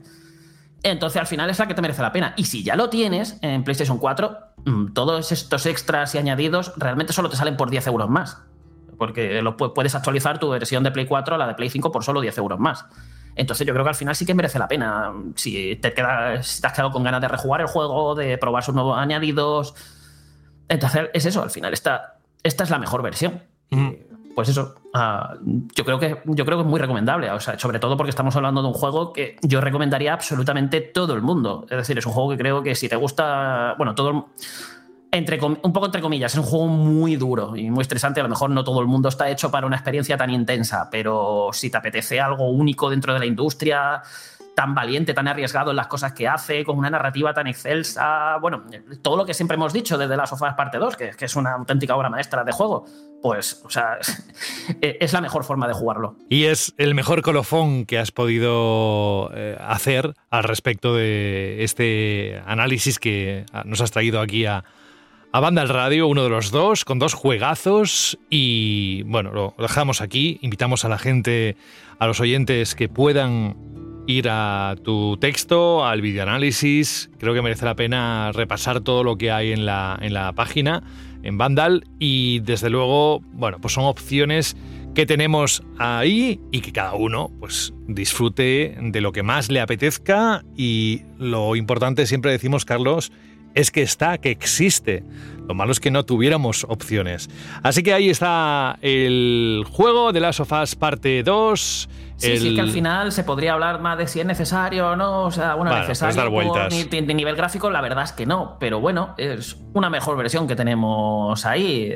Yo ya te digo, yo creo que aquí el problema ha sido llamarlo mm, remasterización. Lo llaman, ya te digo, edición del director y yo creo que no habría- ha habido ni la mitad de polémica. Sí, yo he leído muchos comentarios que coinciden contigo. No te vayas todavía, que te quiero despedir, pero antes escuchamos un consejo. En tu estantería hay una conversación entre videojuegos olvidados. Yo era el FIFA de su vida y me ha dejado chupando banquillo. Pues yo llevo 574 días abandonado en Animal Crossing y hay un unicornio que me mira chungo. Peor está Mario Kart, ahí hinchado a plátanos porque no tiene a quién soltarlo. ¡Uhú! ¡Mamma mía!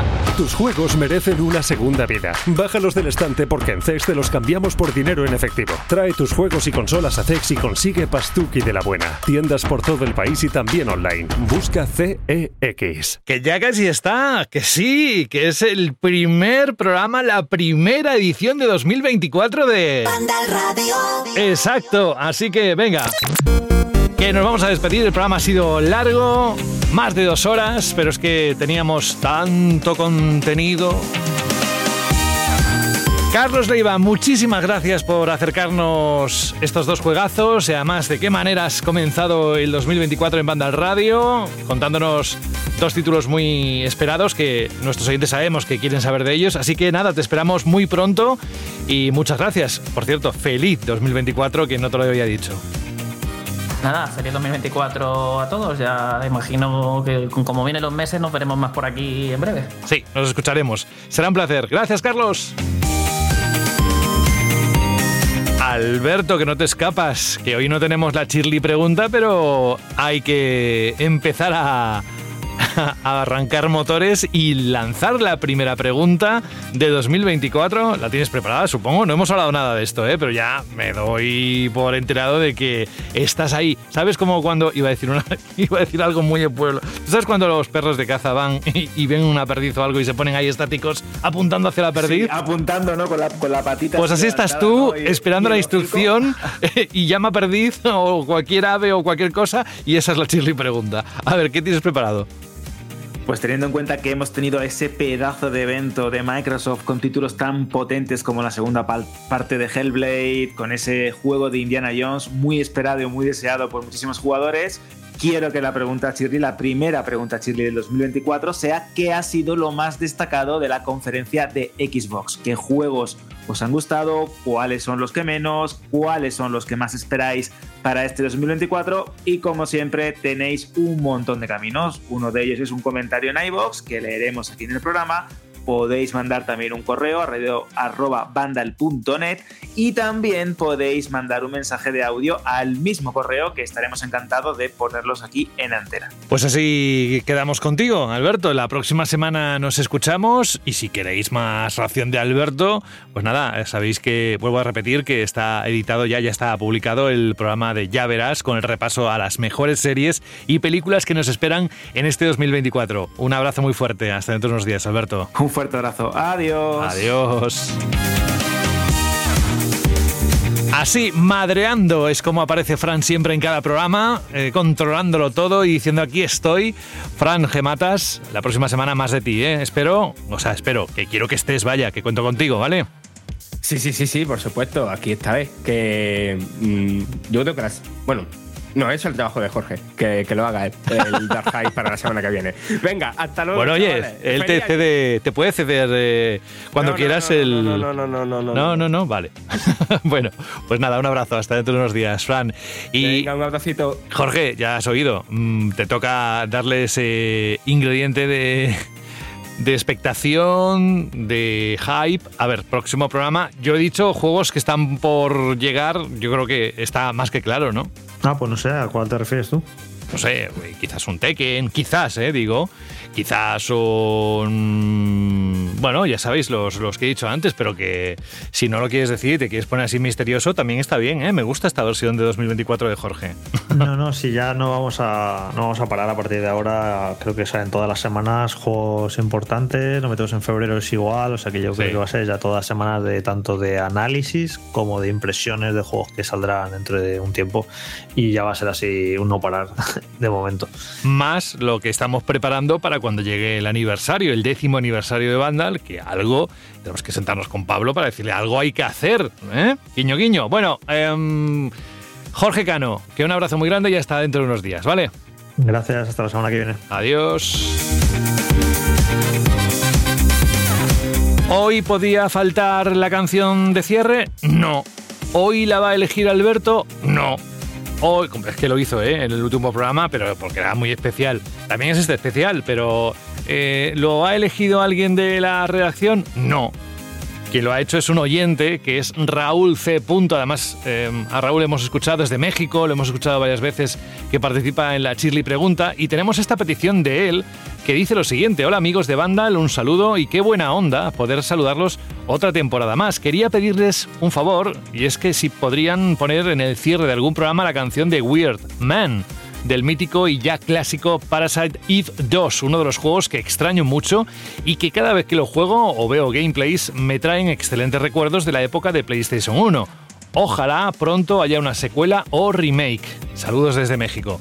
Pues quedamos también con esa, ese deseo de que pueda haber eh, un remake, una secuela y te pueda hacer feliz, Raúl, ni que sea por eso, ¿eh? Yo si hay que firmar en algún sitio, yo lo firmo. Bueno, sabéis que el juego, el Parasite Eve 2, es un título de terror, se publicó ya por el año 2000, eh, lo hizo la compañía japonesa Squaresoft para la primera consola de Sony, de, vamos, la PlayStation. Y eso sí, a diferencia de la anterior entrega del, del Parasite Eve original, que era un juego más de rol, RPG, el 2, la secuela, fue más eh, lo que he dicho antes, un título de terror. Y además que gustó ese giro y es por eso que creo que Raúl lo recuerda con mucho cariño. Nosotros vamos a despedirnos con el tema y deciros que si alguien quiere pedir una canción para final del programa, creo que algún slot hay, algún, alguna posibilidad todavía hay, no está todo completo, así que pensaros qué os gustaría, si se la queréis dedicar a alguien, que esta parte es totalmente vuestra como el hacerlo, el, el- el elaborar el programa cada semana, el sentarnos a pensar qué vamos a hacer y teneros siempre en mente. Es un placer haber vuelto, un abrazo, un saludo de José de la Fuente, escuchamos Weird Man de Parasite Eve 2. En unos días nos volvemos a escuchar, ¿vale? Chao.